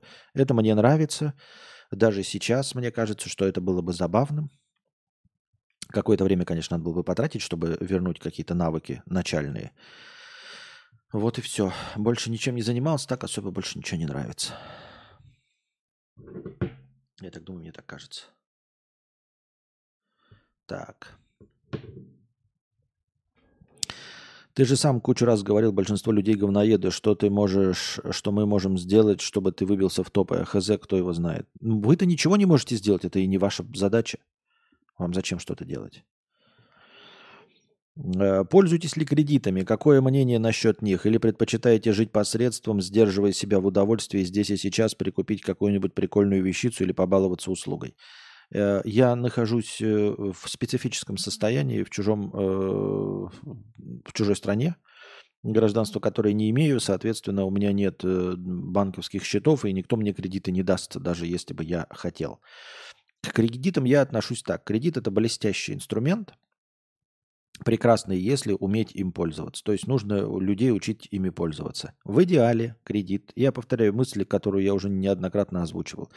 В идеале кредит – это э, заемные деньги для развития э, для бизнеса, для предпринимательства. Это в идеале. То есть деньги в кредит, по идее, нужно брать только для того, чтобы их прокрутить и заработать. Э, еще больше, чтобы отдать долг, отдать проценты и остаться в наваре. Э, и вот этим инструментом не, ну, просто необходимо пользоваться, если вы ведете бизнес. Обязательно. То есть прямо сейчас тебе нужны средства, чтобы расширить свое производство. Ты берешь и расширяешь свое производство, а потом накупленное оборудование, да, там на нанятых работниках, ты зарабатываешь еще большие деньги, которые с лихвой э, возмещаешь кредитору вместе с процентами и еще остаешься в плюсе. Вот, поэтому бизнес всегда должен быть в кредите и закредитован. Это нормально, так и должно быть. Э, так бизнес и должен работать. То есть, э, мне кажется, просто нерациональным ведение бизнеса, когда ты просто свои деньги все время аккумулируешь. Естественно, на начальном этапе я не говорю вам брать кредит сразу на открытие бизнеса. Нет, открыть бизнес лучше на свои, конечно. Накопить или еще что-то вот, и начать бизнес. Но потом на расширение, когда у тебя уже все получается, когда ты знаешь, что делать, нужно обязательно брать в кредит. Потому что, ну вот, просто добав... Э, вот у тебя есть там, я условно, бизнес за миллион, ты заработал 100 э, тысяч, э, из них 80 тысяч потратил, 20 тысяч ты будешь вкладывать, ты не будешь вообще расти. Нужно вкладывать миллион. Нужно вкладывать миллион, чтобы на следующий месяц уже заработать полмиллиона. Понимаете? И на третий месяц заработать полмиллиона и отдать кредит, вместо того, чтобы по 20 тысяч откладывать следующий миллион 10 лет и ничего не расти. Э, потребительский кредит – это уже совершенно другое. Это когда ты берешь деньги просто взаймы. по сути, э, платишь про ним процент, но тебе это не приносит никакого дохода. Потребительский кредит, ты взял телевизор, телевизор тебе ничего не дает. Вот если ты взял кредит на свое обучение, студенческий кредит, и получив образование, стал зарабатывать больше, и благодаря тому образованию ты э, зарабатываешь больше и выплачиваешь этот кредит. Это вложение в свой бизнес. Взять кредит на э, какие-нибудь курсы, ну, которые точно работают, не на инфо-цыганщину, а Например, для получения профессии ты точно знаешь, что будешь трудоустроен, или, например, ты недостаточно владеешь, вот ты сейчас зарабатываешь 100 тысяч и знаешь, что вот тебе не хватает каких-то знаний, точно, чтобы ты зарабатывал 200 тысяч. Ты берешь кредит и покупаешь эти курсы и начинаешь зарабатывать 200 тысяч после этих курсов и выплачиваешь кредит. То есть вкла... брать кредит на то, что принесет тебе доход. Брать кредит на то, благодаря чему ты этот кредит выплатишь. Вот для чего кредит предназначен, и в этом случае кредит должен обязательно быть использован. Кредит, который берется на то, что не принесет дохода, которым ты оплатишь кредит, вот это потребительский кредит, это уже не так хорошо. Ну, хотите, можете пользоваться, тогда это инструмент, просто помогающий людям, которые не способны копить, а я тоже не способен копить. Тоже неплохой инструмент, который вот накладывает на тебя обязательства. Ты можешь на телевизор копить, но вот, например, э, по 10 тысяч откладывая, да, в месяц себе во всем отказывая, и вот отложил 30 тысяч, а потом пошел и пропил их. И, и все. И нет у тебя телевизора. Потом опять ты накапливаешь, опять 30 тысяч оплатил, э, накопил, и у тебя что-то сломалось. Ты оплатил 30 тысяч, опять у тебя нет денег. А вот если ты взял в кредит, этот телевизор, то тебе ежемесячно придется эти 10 тысяч выплачивать и как-то напрягаться, и изыскивать другие резервы, если у тебя что-то сломалось, изыскивать другие резервы, если ты захочешь побухать, но тебе придется выплачивать кредит. Это вот когда люди не могут сами организовать свою, свои накопления – можно этим пользоваться. Но нужно уметь, нужно помнить, что кредит это не какой-то обманный инструмент. Нужно понимать, ну, что такое кредит. Просто прочитай в Википедии, что это не бесплатные средства, это не какая-то халява, это займ, который ты обязан и должен вернуть, как карточный долг. Среди там шулеров обязан вернуть, также и кредит ты обязан вернуть. Когда к этому относиться правильно, то все будет правильно и нормально. Я бы, наверное, пользовался, если бы чувствовал себя чуть постабильнее. Но у меня нет, а, никакой стабильности, б, у меня нет банковских счетов и возможностей. То есть у меня есть банковские счета российские, но я ж как кредит-то куда возьму? Чтобы что, я не могу не прийти, ничего, и, и, и не могу купить на территории Российской Федерации сюда, привезти себе, что, чтобы что-то, чем-то пользоваться. Вернешься ли ты когда-нибудь в Россию? Надеюсь, что да. Надеюсь, что да. Очень хочу. Я Россию люблю. Я патриот. Я убежден в этом. А, и многие лю- э, людей, которые называют там предателями, иностранными агентами, я считаю, что не все, но я считаю, что многие патриоты настоящие, которые любят свою страну, которые хотят жить в своей стране, но не согласны просто с работой правительства. Я люблю свою страну, я хочу жить в своей стране, помимо всего прочего, я не очень приспособленный человек. У меня нет э, таланта к языкам, у меня нет никаких знаний. Я говорю на своем родном языке. Я хочу, я желаю вернуться и хочу чувствовать себя комфортно в своей стране. У меня сейчас ипотека на 30 лет. Как представлю, аж дрожь берет. Если есть э, регулярный и стабильный заработок, и ты чувствуешь эту стабильность, что в любой момент э, можешь устроиться на работу и можешь оплачивать эти 30, э, эту ипотеку, то почему нет? Единственное, что пугает, что 30 лет – это всегда 30 лет. Где бы ты ни находился, даже там, я не знаю, в загнивающей Швейцарии, э, где у тебя там обязательно будут пусть не заработок, но какие-то пособия и выплаты, из которых ты можешь потихоньку выплачивать ипотеку, все равно 30 лет это слишком много. Понимаешь? 30 лет, за 30 лет все что угодно может случиться во всем мире, не только в какой-то отдельно взятой стране, а где угодно. Просто 30 лет это очень дорого.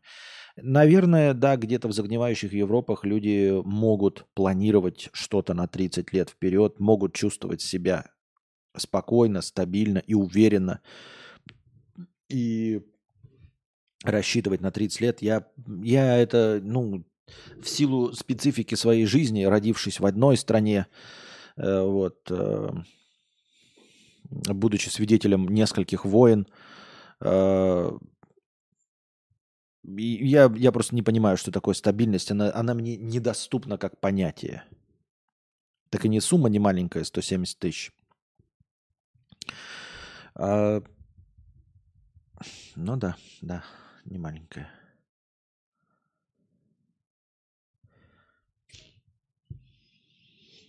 Э, Костя, я тебя люблю за твою искренность. Это твоя основная характеристика, я так считаю. Спасибо большое, но ты не сильно не рассыпайся в дифирамбах, да? Особенно людям в интернетах, не только мне, а вообще в целом. А во-вторых, э, я искренен не более, чем обычный человек. Где-то, естественно, я не искренен. Э, не только по своему желанию, но иногда просто рисуешься. Никто от этого не застрахован, я уверен. Не бывает абсолютно искренних людей. Нет, наверное, бывает, но это очень неприятные люди. По-настоящему искренние и правдивые люди – это неприятные люди. Никто не хочет слышать правды вообще. Ни о себе, ни о чем бы то ни было. Поэтому э, по-настоящему искренние люди, с ними невозможно общаться. Они вам всегда скажут правду, а это зачем? Мы все знаем и так правду, не надо ее озвучивать. Я так думаю, мне так кажется. Идем дальше. А куда? А где? А что? А. Так. Итальянские языки и диалекты. В обширном лингвистическом пейзаже Италии выделяются многочисленность языков и диалектов, отражающих богатство и культурное разнообразие страны. Опять Пабло пишет мне про Италию. Эти языки, языки – результат многовековой истории и влияния различных источников. Итальянский язык имеет древние корни, уходящие в эпоху Римской империи. К концу второго тысячелетия до нашей эры одно из индоевропейских племен, говоривших диалект, предназначенный стать латинским языком, заселило итальянский так. Не будем говоривших диалект, я это читать не буду. Это опять перевод Google Translate. Так.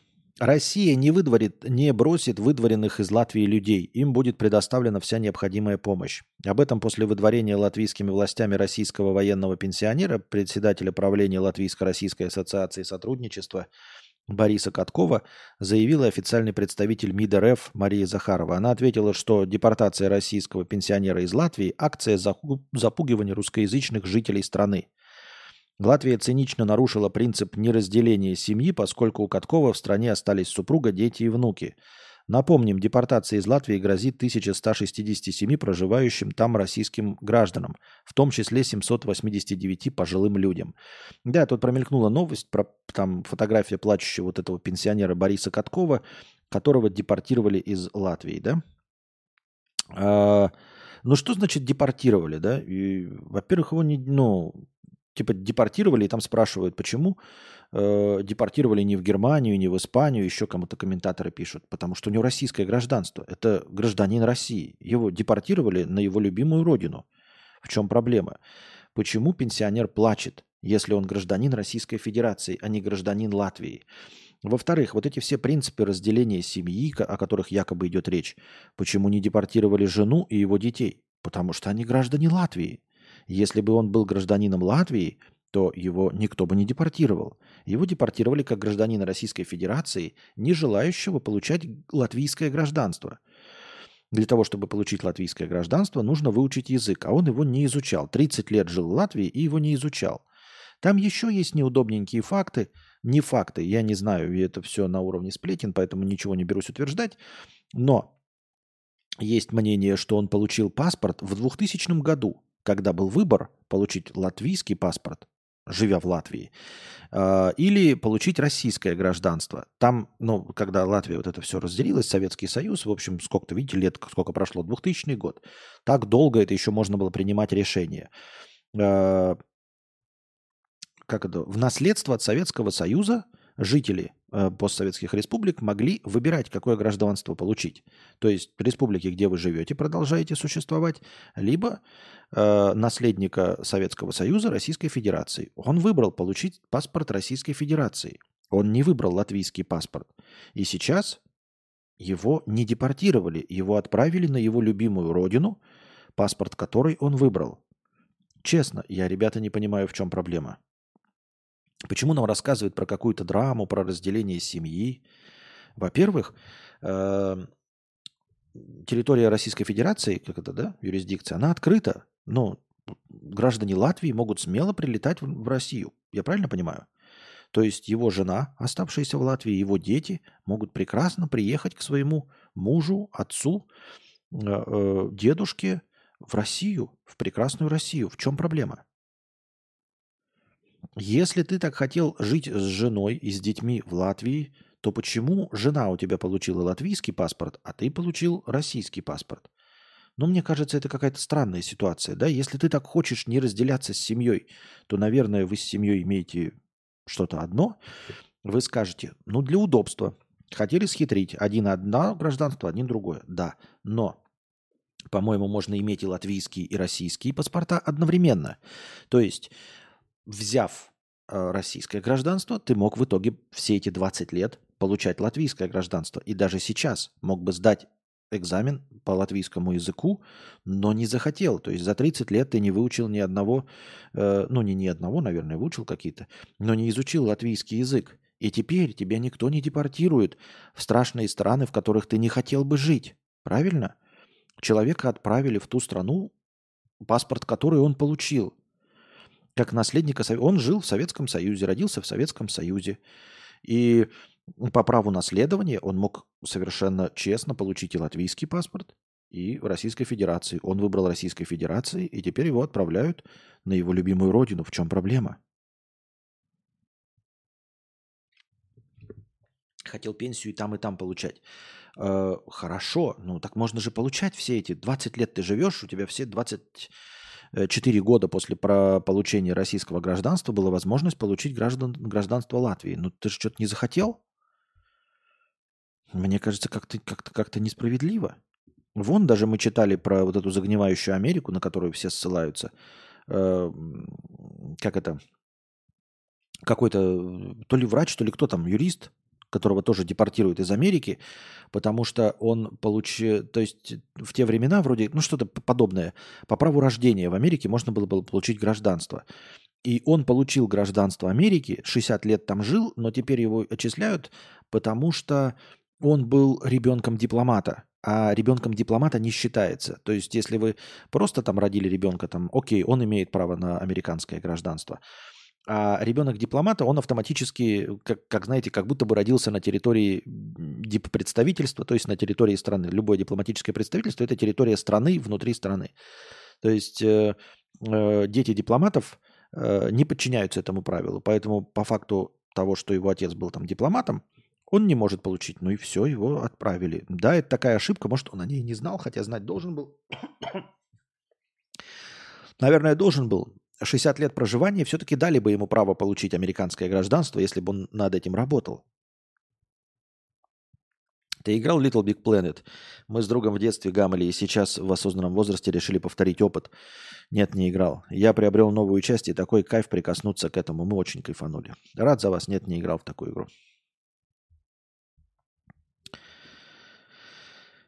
Заместитель болеющего министра обороны США не стал прерывать свой отпуск, чтобы исполнять его обязанности, и руководил Пентагоном с пляжа.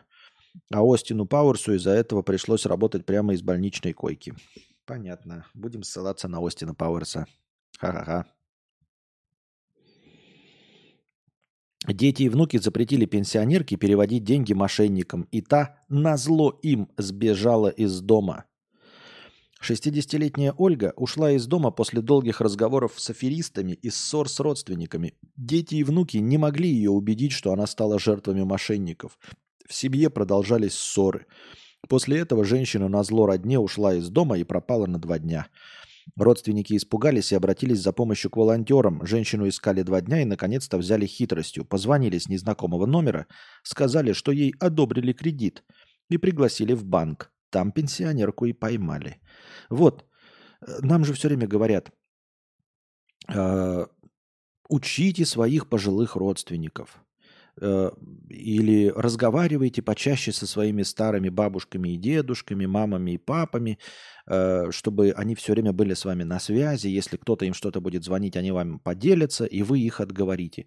Как мы видим, это не рабочая схема, потому что злобные пенсионеры не слушают своих детей.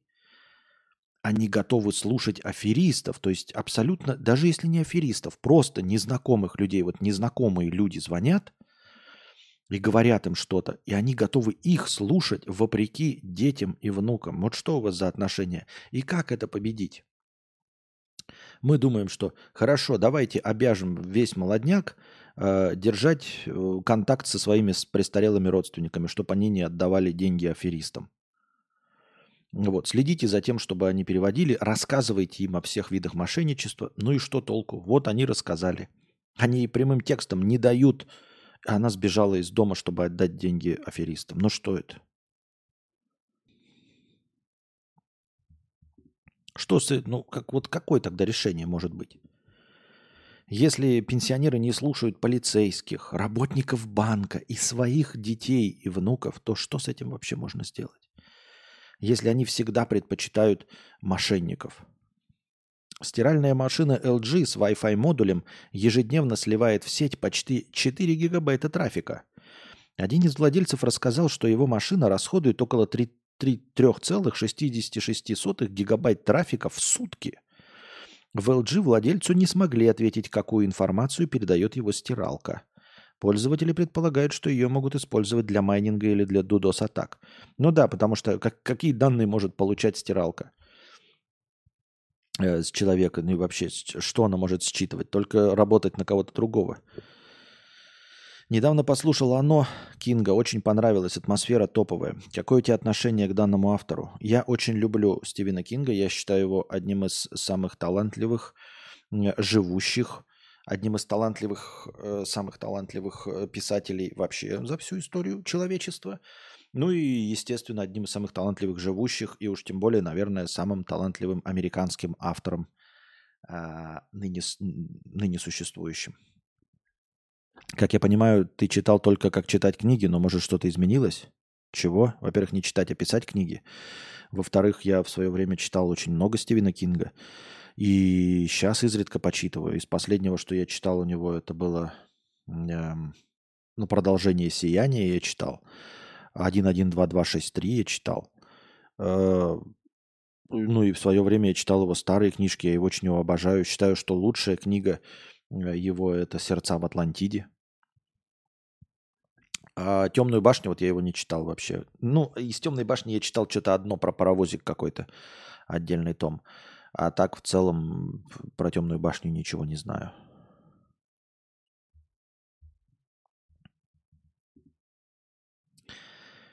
Так. Проклятие Помпеи. Туристка заболевает. Проклятие Помпеи – это судьбоносное явление для тех, кто похищает артефакты с археологических раскопок этого древнего города. Молодая туристка среди многих других вернула обратно камни, взятые во время ее поездки в город – в приложенной записке она пишет «Я не знала о проклятии. Я не знала, что не следовало брать эти камни. В течение года я обнаружила у себя рак груди. Я молода и здорова, и врачи утверждают, что это просто невезение. Прошу принять мои извинения и эти предметы». Сообщения подобного рода, вроде того, что написала молодая туристка, часто поступают в администрацию парка. Об этом э, знает Софи Хей, археолог, работающая в Помпеях уже много лет, и она регулярно публикует их в своих социальных сетях но регулярно публикует э, поддельные вот такие письма, да, чтобы люди не растаскивали парк, потому что э, люди впечатлительные, люди верят в астрологию, в предсказания, в родологов и во всякую прочую другую чушь вместе с плоскоземельщиками. Поэтому одним из способов можно, понимаете, я думаю, что неплохо бы сработало, если ты, например, у вас в супермаркете что-то воруют, если ты повесишь где-то табличку, что вас охраняет какая-нибудь, э, какой-нибудь цыганский барон и насылает проклятие, я уверен, что на какой-то процент э, воровство уменьшится. Потому что люди очень впечатлительные, эмоциональные, верят во всякую чушь. Поэтому, мне кажется, это один из самых легких и простых способов уменьшить количество воровства.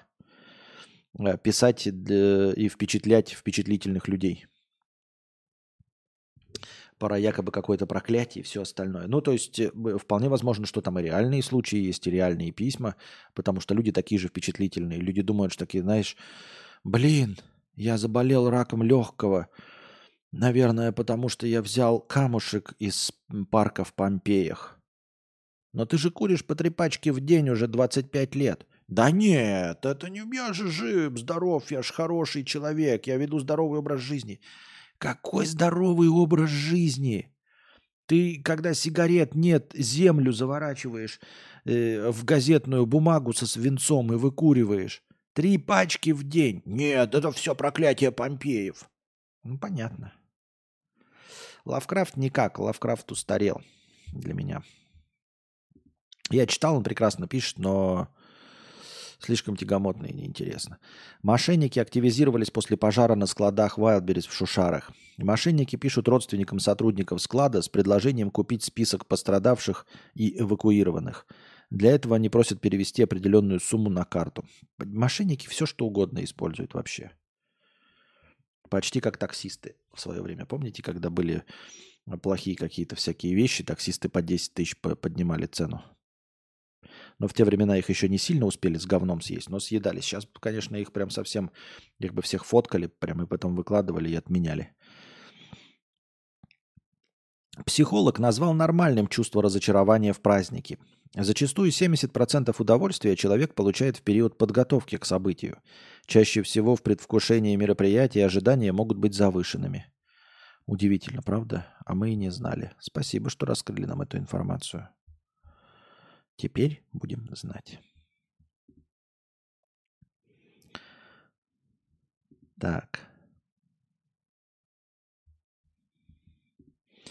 Какая-то картинка с надписями, непонятно, что хотелось сказать. Опять картинка. Картинки я не люблю.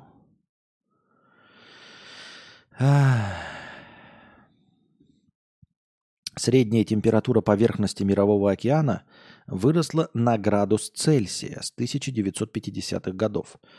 За 2023 год океан поглотил примерно 15 зета-джоулей энергии, что значительно выше, чем в 2022. Об этом рассказали в Институте атмосферной физики. Международный коллектив климатологов открыл свидетельство того, что в прошедшем году средние температуры поверхности Мирового океана достигли рекордно высоких значений. Они стали почти на градус выше, чем в середине прошлого столетия, и на 0,23 градуса Цельсия выше, чем в 2022 году. Об этом в четверг сообщила пресс-служба Института атмосферной физики Китайской академии наук. Глобальные средние температуры поверхности моря достигли рекордно высоких значений. Так. Эти замеры показали, что океан за минувший год поглотил примерно... Почему одно по одному? Одно по одному. Где новая информация? Просто предложение, а потом несколько абзацев, повторяющих одну и ту же мысль. В дополнение к этому климатологи обнаружили, что средние температуры... Блин, опять то же самое. И ничего не говорится. Кроме того, ученые обнаружили, что уровень различий в солености при поверхностных и глубинных вод Мирового океана продолжает расти. Это замедляет обмен теплом между этими прослойками гидросферы, что в будущем дополнительно ускорит прогрев поверхности всех морей и океанов Земли, подытожили исследователи. Хорошо, делать-то что? Что это значит? Как нас это все должно пугать? Непонятно и чем.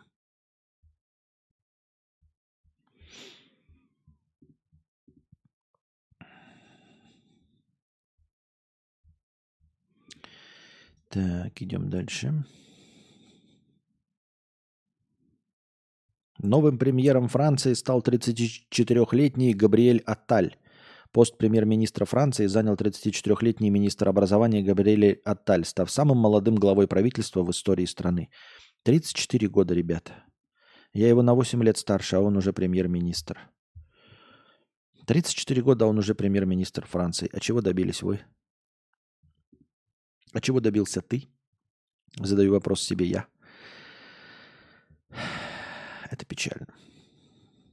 Для нас, не для него. Его, конечно, поздравляем. Ой, поздравляю, конечно, но не от всего сердца.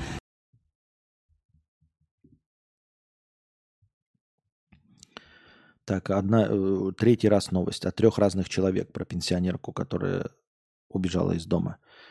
Мужчина устроил погром в красном и белом из-за того, что его дочери платят слишком маленькую зарплату.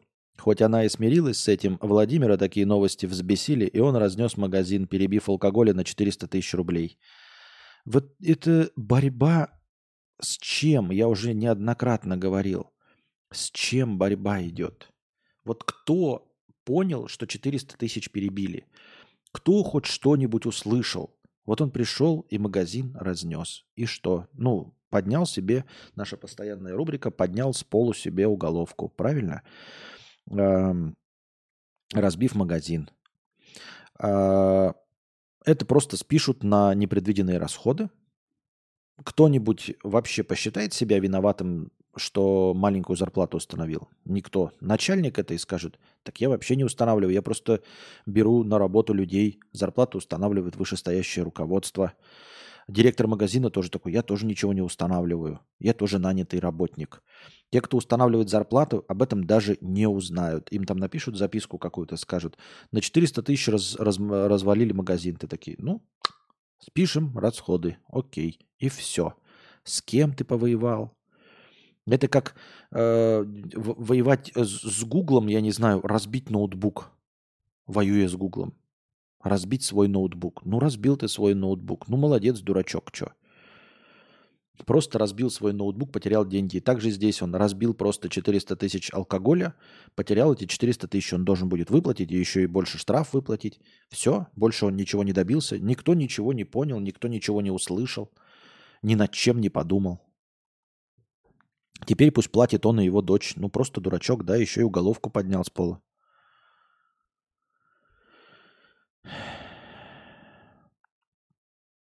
В авиакомпании «Победа» за 6 часов произошло три аварии. Вечером 12 января в аэропорту Чебоксар у одного из самолетов сработала сигнализация пожара основной стойки шасси. В итоге рейс задержали на 11 часов. Возгорание при этом не обнаружили. Позже самолет из рейса Москва-Барнаул сообщил о подказе бортовой навигационной системы во время полета. Также у него отказала система автоматической посадки. Еще на одном самолете, который летел из Москвы в Уфу, доложили о запахе горелой проводки в туалете. Грустно, печально и страшно, потому что ну, и так э, авиатранспорт самый страшный для всех. Тут еще и такие новости читать.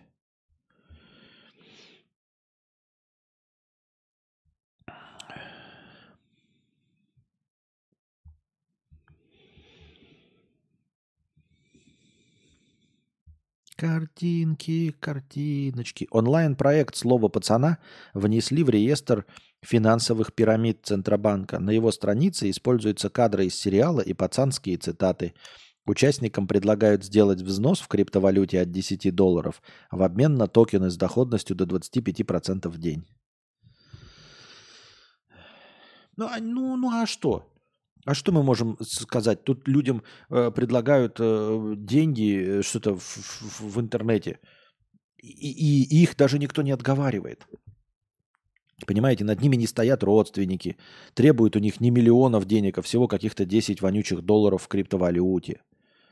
Как мы можем э, обвинять этих людей в легкомыслии, кто покупается на это? Если пенсионерам, взрослым, тем, которые знают о мошенниках, которых все время пугают мошенники, если их уговаривает полицейский, операторы банка настоящие, в банковском отделении говорят не переводить аферистам, подключаются родственники, дети и внуки, говорят, бабушка, не переводи, дедушка, не переводи, дед убегает от полицейских, убегает от, из отделения банка в другое отделение, чтобы привести аферистам, бабка убегает от своих родственников, чтобы привести, перевести миллионы рублей аферистам, то как мы после этого можем винить легкомысленных людей, которые переводят 10 долларов мошенникам? Да никак.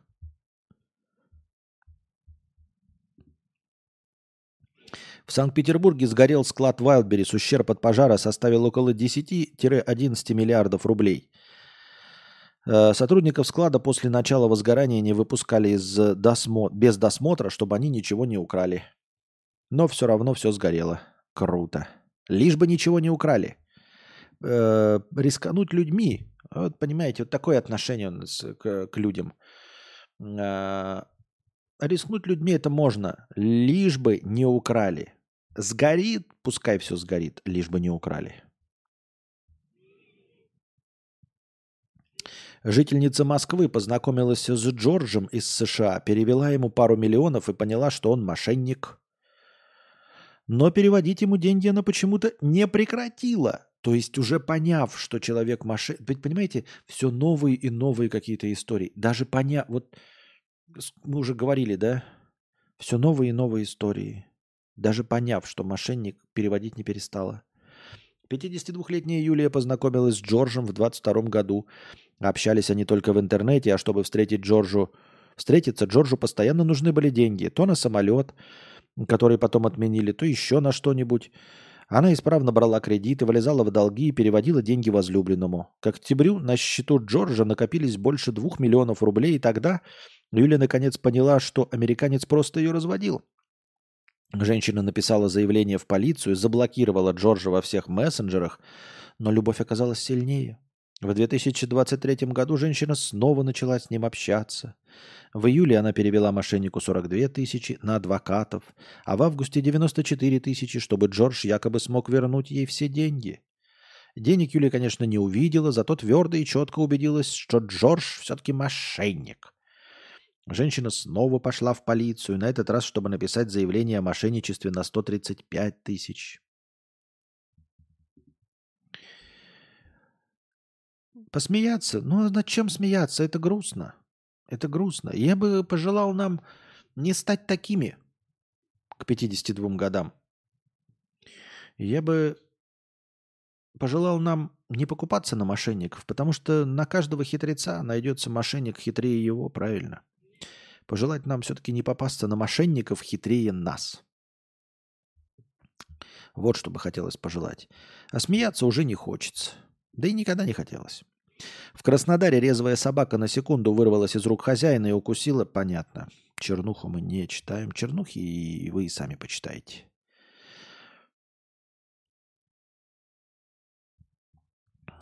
Чернуху вы и сами почитаете. 64-летний недоеденный акулой-серфингист из Австралии сам проплыл 200 метров до берега, а потом проехал через весь город в больницу, чтобы показать врачам укушенную ногу. В настоящее время его жизни ничего не угрожает. Укушенную ногу. Ну, укушенную, не откушенную. Если бы он откушенный приехал, тогда это было бы, конечно, похлопали бы в ладоши. В Госдуме посоветовали россиянам правильно выбирать зарплату, чтобы получать хорошую пенсию. Мы об этом читали. Отличный, да, совет? Смотрите. А, ну да. Хотите большую пенсию, ребята, выбирайте большую зарплату.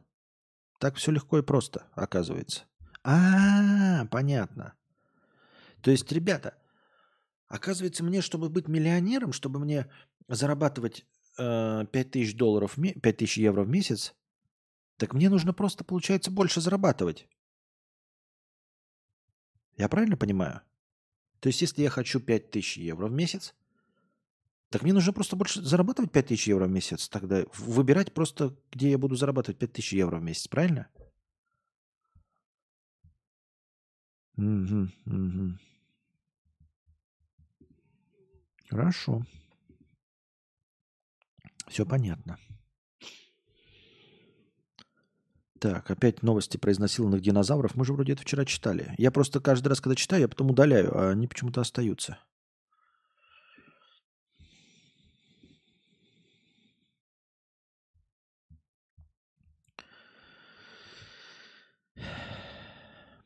Военная полиция Канады пригрозила ответственностью секс-работнице из-за фотографий в форме. Теперь о ней знает вся военная база. Спрос вырос в разы, а для солдат действуют скидки.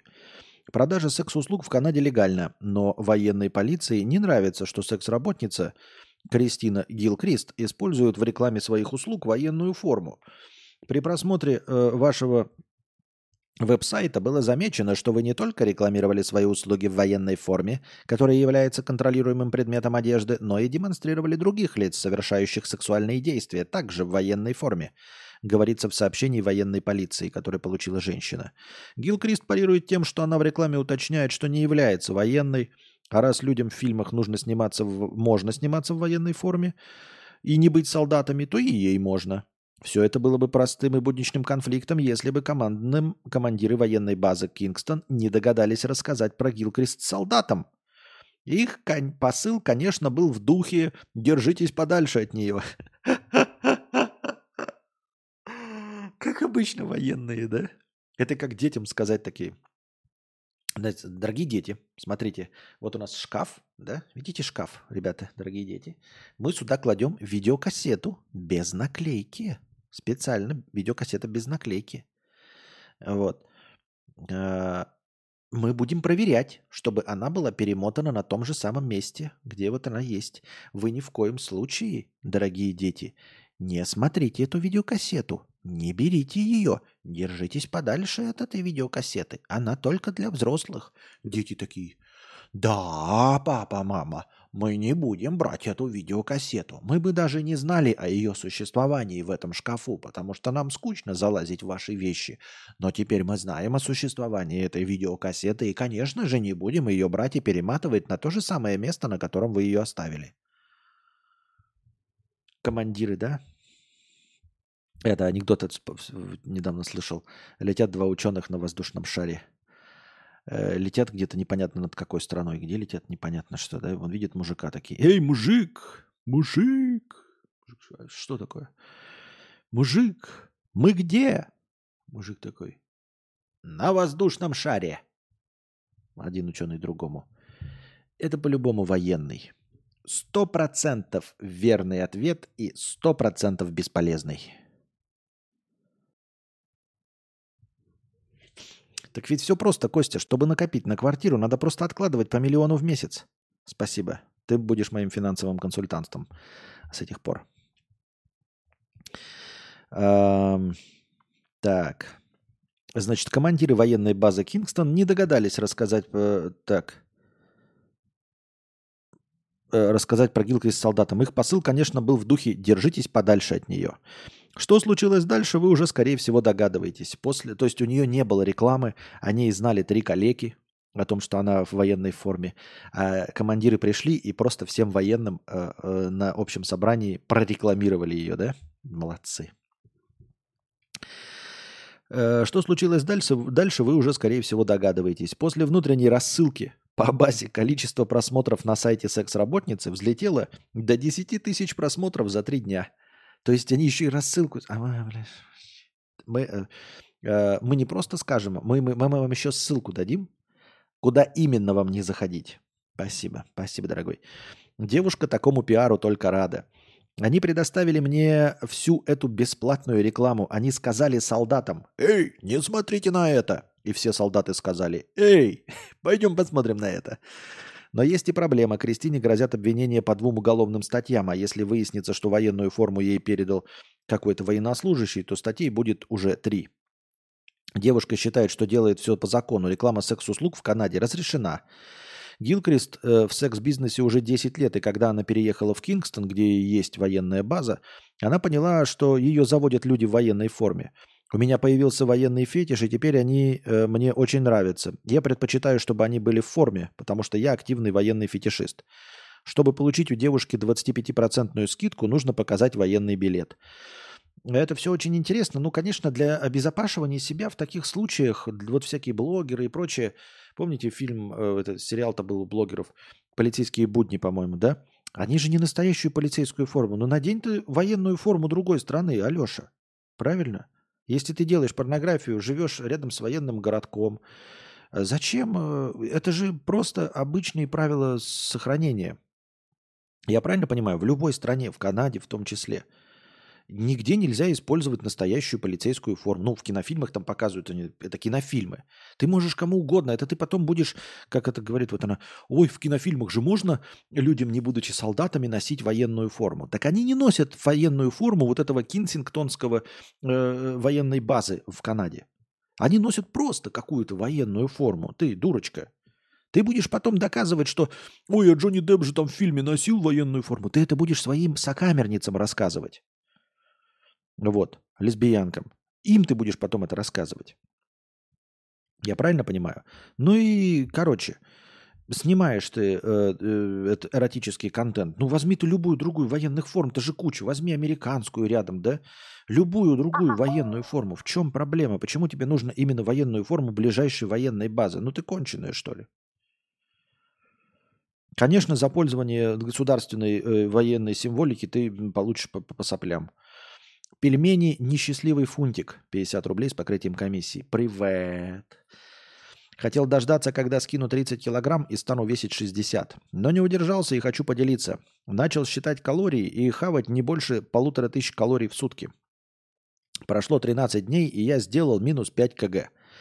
Напишу простыню, когда достигну своей цели или не получится сбросить вес. Удивляет, что жрать не хочется. Ну, 13 дней, я тебя поздравляю, конечно, молодец, э, держу за тебя кулачки, как и за всех. Но 13 дней – это очень небольшой срок. Давай, держись, не расслабляйся, э, не опускай руки.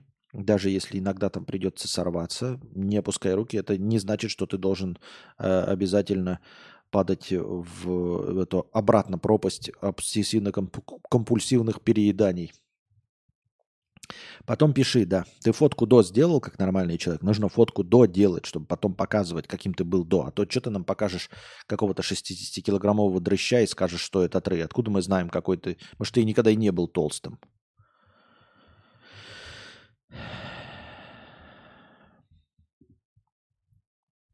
В Подольске мальчик и девочка. Понятно. Чернуха.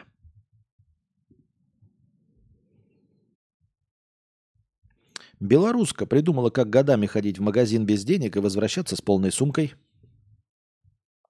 Суд подтвердил, платить не надо. В чем секрет? Жительницу Хойников судили за невыплату долга за приобретенные продукты. Но платить пришлось руководителю торговой точки. Подробности того, как так вышло, прочитаем. В одном из магазинов города Хойники, Гомельская область, местные жительницы Валентине разрешили приобретать продукты и напитки в рассрочку. Всего, как следует из документов суда, за несколько лет женщина набрала в долг продуктов на 2700 рублей, а вернула только 50. По словам руководителя магазина, который и подал иск в суд, женщина подписала расписку, в которой обязалась вернуть весь долг в течение года. Валентина настаивала, что отдала все деньги, которые были, была должна. По ее словам, она не подписывала никакие долговые расписки. Она также попросила суд отказать в удовлетворении исковых требований из-за пропуска истцом сроков исковой давности. В суде также выступили два свидетеля – продавец и местная жительница. Первая, продавец, рассказала, что Валентина брала продукты, она записывала сумму в журнал, туда же вносила данные о возврате долга. Местная жительница сообщила, что видела, как Валентина приобретала продукты в долг. Однако судья Решил, что записи в журнале не являются бухгалтерским документом. Расписку судья также не принял как свидетельство. В результате суд отказал в удовлетворении иска, посчитав, что у магазина нет достаточных доказательств о задолженности покупательницы. К тому же истца, то есть руководитель магазина, потребовали возместить ответчице расходы на адвоката в сумме 1270 рублей. Это позор. Я считаю, что это позор, потому что должно было быть все на доверии. Это деревенский магазин. Я себе это представляю. Я видел, я знаю, они до сих пор есть. И эти журнальчики э, с долгами, они все есть. Это все строится на доверии. И вот эта тупая манда, которая на 2700 рублей набрала товаров, да, э, она теперь разочаровала руководителя магазина – и я бы на месте магазина закрыл бы там точку. То есть, с одной стороны, э, она сделала так, чтобы доверия больше к покупателям не было. Вот к, лю- к людям добрым в деревне, которые все же в деревне честны, можете не закрывать э, дома, все, все друг друга знают, все хорошо. И вот она довела до такого, не выплатила свой долг, по суду они проиграли. После этого этот журнал закрывается, и все, и больше никому в деревне в долг не даете. Понимаете? То есть она подставила всех остальных жителей деревни. Всех остальных жителей деревни она теперь подставила. Потому что больше в долг, в долг давать не будут. Но понятное дело, что если это деревня и денег у людей не очень много, то, скорее всего, не давая в долг, вы не построите бизнес. Поэтому нужно закрывать магазин да, и, на, и писать табличечку. Магазин закрыт из-за вот этой тупой манды. Э, Валентины Михайловны, такой-то, проживающий по адресу вот тут вот этот. Мы проиграли ей в суд и закрываем этот магазин, потому что э, доверия к вам, дорогие жители, больше нет. Если вы хотите купить хлеб, если вы хотите взять взаймы, идите к Валентине Михайловне. Она хороший человек, она с вами все время живет. Скажите ей спасибо. Потому что эта система строится на доверии. Согласитесь. Но зачем вот это в суд это все это делать? Это деревенская жизнь. Жаль, что у Константина нельзя стрим продлить через долг в тетрадочке. Я видел эти тетрадки, они до сих пор работают. Это норма обычная для деревенских, потому что в деревне э, э, дети ходят, их, у них есть деньги, они хорошо э, одеты. Э, но смотрите, какая система. В де- деревне магазин, да, возле школы. Ребенок идет и говорит, здрасте, тетя надо, дайте мне мороженое, запишите 50 рублей. Понимаете, не пиво купил, пиво она ей не продаст пиво, она потом деньги за пиво не соберет с родителей. И она записывает 50 рублей на шоколадку, на что-то еще. Потом мама придет и доплатит за, за своего ребенка, чтобы не давать ребенку деньги, чтобы он в городе, когда в город поедет, не купил там сигарет, не купил там ничего, поэтому у маленьких 8-12-летних детей, ну, которые еще не умеют с деньгами обращаться, у них нет денег на сигареты и пиво, которые они могли бы купить в магазине где-то там еще. Или наркотики. Вместо этого у них есть долговая расписка. То есть в магазине им дадут хлеб, им дадут что угодно, потом мама придет. У них нет денег. Они не могут на них купить что-то плохое. Не только в этом магазине. У них кредитная линия открыта только в этом магазине. У пенсионеров, которых чего-то не хватает, они не могут свести концы с концами. Да? У выпивающих мужичков, которые потом тоже с зарплаты придут, отдадут. Как работают эти тетрадки? Ты записываешь, потом человек приходит и она же его знает по имени, да, говорит, ты мне за прошлое этот не вернул, я тебе больше в долг не дам, пока не вернешь прошлый долг. Вот и все. Просто пока не вернешь прошлый долг, тебе новые не продадут. А, когда есть проверка какая-то, да, то это же деревня, все равно ближайшие дома. Ты просто идешь и собираешь деньги с ближайших. Да, это ну, приходится иногда делать, какие-то долгие должники, там месяц там тащат, да, то работница магазина э, идет просто к человеку, стучит и говорит, ты когда долг вернешь, у меня касса не сходится, денег нет, давай деньги. И все, человек деньги отдает, позабыл там что-нибудь такое. Но это обычная кредитная линия, открытая для всех, это всем удобно. Ты идешь э, по деревне, приехал из э, города, я не знаю, не взял с собой деньги что-то. Тебе до дома идти от остановки, ты через магазин идешь, тебе нужно еще идти до дома и обратно, чтобы деньги. Нет, ты зашел такой, я сейчас вам запишите, на обратном пути завтра пойду, отдам. Все нормально. Это обычная э, практика для деревень. И вот такая манда всех подставляет, соглас, согласитесь, после которой нужно закрывать точку, потому что, ну а что продолжать кредитную линию, чтобы вы все вот такой фигней страдали? Мы не для этого работаем. Моя тетя работает в таком магазине, продавцам нет смысла обманывать, что кто-то долг не выплатил. Все равно всем жить вместе с... Да, да, это не какая-то мошенническая схема, это же бред какой-то, знаете. У тебя 100 человек в этой долговой расписке, да, все берут нормально, выплачивают, и тут одной ты написал 2700 рублей долга. Ну это же бред. Это же бред. Я не знаю. Просто, говорю, подстава. Вот теперь э, им в магазине что? Только закрывать эту долговую книгу и говорить, вот э, больше у нас мы в долг не даем. Те такие, как это, почему? Вот благодаря Валентине. Вот Валентина, проживающая вот в этом доме, вот она. Вот иди, все вопросы к ней. Она не вернула долг и заставила нас проиграть в суде и еще выплатить 1270 рублей э, на адвокатские расходы. Все вопросы к ней. Теперь только за живые деньги продаем. Шляпа какая-то. А новость написана, как будто она героиня. Капец. В Москве менеджер переоделся в женщину и украл... Так это мы читали. 18 миллионов. Так, вот от слова «капец» нужно избавляться. Это мусорное слово. Эвфемизм для мата. Уехавшие из России фех... Так, это тоже мы читали, фехтовальщики. Все мы это читали.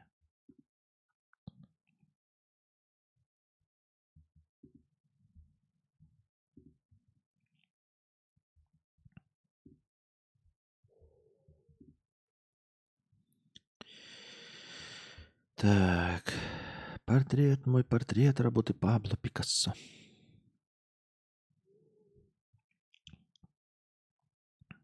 В лаборатории получена миниатюрная копия человеческого мозжечка. А разве человеческий мозжечок и так не миниатюрный?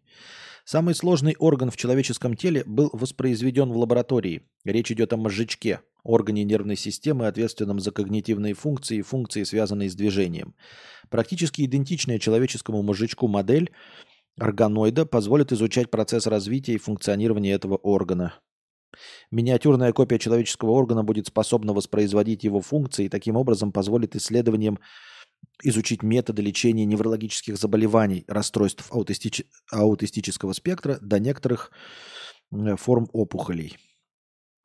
Развитие этого органоида было осуществлено исследовательской группой медицинской школы Кека Университета Южной Калифорнии, специализированной на регенеративной медицине под руководством итальянки Джорджии Квадрато. Серьезно, школа Кека Джорджии Квадрато – это какой-то троллинг или что? Или это настоящая новость? Джорджия Квадрато в школе Кека? Или в школе Лола и Кека? Ученые, в говне моченые, найдены клетка мозга, отвечающие за переедание – Американские исследователи из Университета Калифорнии в Сан-Франциско провели эксперимент, направленный на выявление взаимосвязи между мозгом и желудком у мышей в контексте сенсорно-моторных функций. Исследование выявило, что в момент приема пищи у мышей активируются ПРЛH-нейроны под воздействием жира, сахара и искусственных подсластителей, в то время как подобные реакции отсутствуют при потреблении воды – при начале приема пищи ПРЛH-нейроны передают сигнал мозгу, вызывая уменьшение скорости поглощения пищи. С другой стороны, GCG-нейроны реагируют чуть позже, примерно через минуту после начала приема пищи. Стимуляция GCG-нейронов лазером приводила к уменьшению количества потребляемой пищи у мышей, так как они ощущали себя насыщенными. Однако врач-эндокринолог из Лахта Клиник Ксения Соловьева отметила, что данные об активности нейронных групп на животных не могут полностью переноситься на человека. Да и какая разница, могут или не могут, это все как-то очень сильно отдаленно. И что, мы будем лазерами себе в мозг э, бомбардировать, чтобы чувство голода уменьшать? Да никто не будет этим заниматься. Я так думаю, мне так кажется.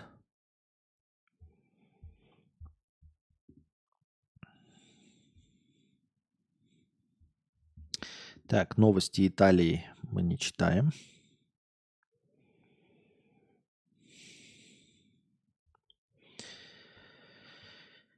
Из тюрьмы в Эквадоре исчез видный мафиозо. Да, там уже в Эквадоре происходит что-то не очень.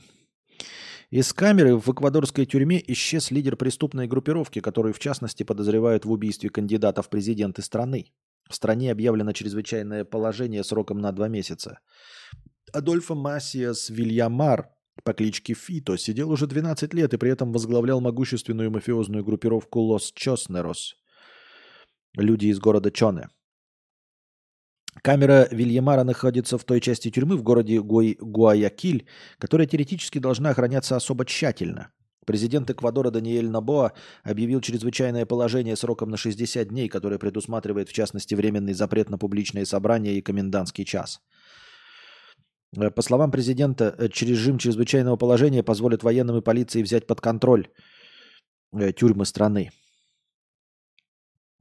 Как поясняет редактор BBC по Латинской Америке, Лос Чонерос фактически контролирует большую часть региональной тюрьмы в Гуаякиле, где сидел Фито.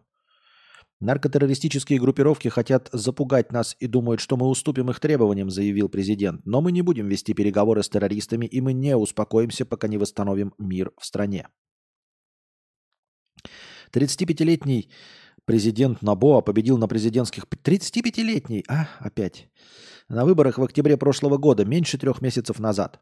Во время предвыборной кампании был убит один из кандидатов, бывший журналист и борец с мафией Фернандо Вильявисенсио, и в причастности к этому убийству подозревают Лос Чонерос и лично Фито, которому, который угрожал политику. Как объясняет эквадорская полиция, отсутствие Фито в камере было обнаружено в воскресенье. Его искали по всему строго охраняемому крылу тюрьмы, но не нашли. Ну как это закрытая камера, если бы я понимаю, знаете, исчез во время какого-то бунта, а даже бунта не было, камера закрыта, все нормально и исчез. Это же явно работники тюрьмы подкуплены или запуганы, выпустили его. Очевиднейшим же образом, правильно? Ну и зачем в такой стране работать, правда, в пенитенциарной системе, где ты можешь подвергнуться угрозам, я не знаю. Чем угодно можно заниматься, только не этим. Пока не ясно, сбежал ли Фита или же прячется где-то на территории большого тюремного комплекса. Когда именно Фита исчез из камеры, полиция тоже не знает. По словам начальника полиции, Фита искали и ищут сотни полицейских. Региональная тюрьма является составной частью тюремного комплекса, в который входят пять исправительных учреждений. В них сидят более 12 тысяч заключенных. В прошлом году, в прошлом августе, Фита перевели в другую тюрьму комплекса Ля Рока – она считается более надежной, поскольку там меньше заключенных. Перевод Фита был целой войсковой операцией с участием нескольких тысяч солдат. Но вскоре адвокат Фита подал апелляцию на его перевод и выиграл ее, после чего мафиоза вернулся в Ла Региональ. Фита однажды уже бежал из этого тюремного комплекса. В 2013-м он и еще 17 заключенных выбрались из Ля Рока на лодках, перебрались через реку, которая служит границей комплекса. Через четыре месяца Фита вместе с братом, тоже членом Лос Чонерос, поймали в доме их матери в городе Манте. С тех пор Фита тюрьму не покидал. При этом лидером группировки он стал в заключении в 20 году после убийства предыдущего главаря Хорхе Луиса Самбрано. Лос Чонерос занимается в основном наркоторговлей и рэкетом и сотрудничает с могущественным мексиканским, картелем Синалоа. Жестко, прям жесткий фаркрай у них там происходит. Жесткий. Неохота в Эквадор. Лайн пишет, возможно, в дальнейшем это знание поможет создать препараты подобного воздействия на данную часть мозга. Было бы неплохо подавлять голод и переедание при помощи таблеток. А, ну, наверное, если смогут, если сработает. А жители Мурманска впервые за 40 дней увидели солнце. Оно взошло около 12.45, всего на 20 минут. Закончилась, закончилась полярная ночь в Мурманске. С чем мы их и поздравляем. В Мурманске. Как правильно говорить по-местному в Мурманске. Россиянка так привезла шоколадку из Перу, это читали. С листом коки.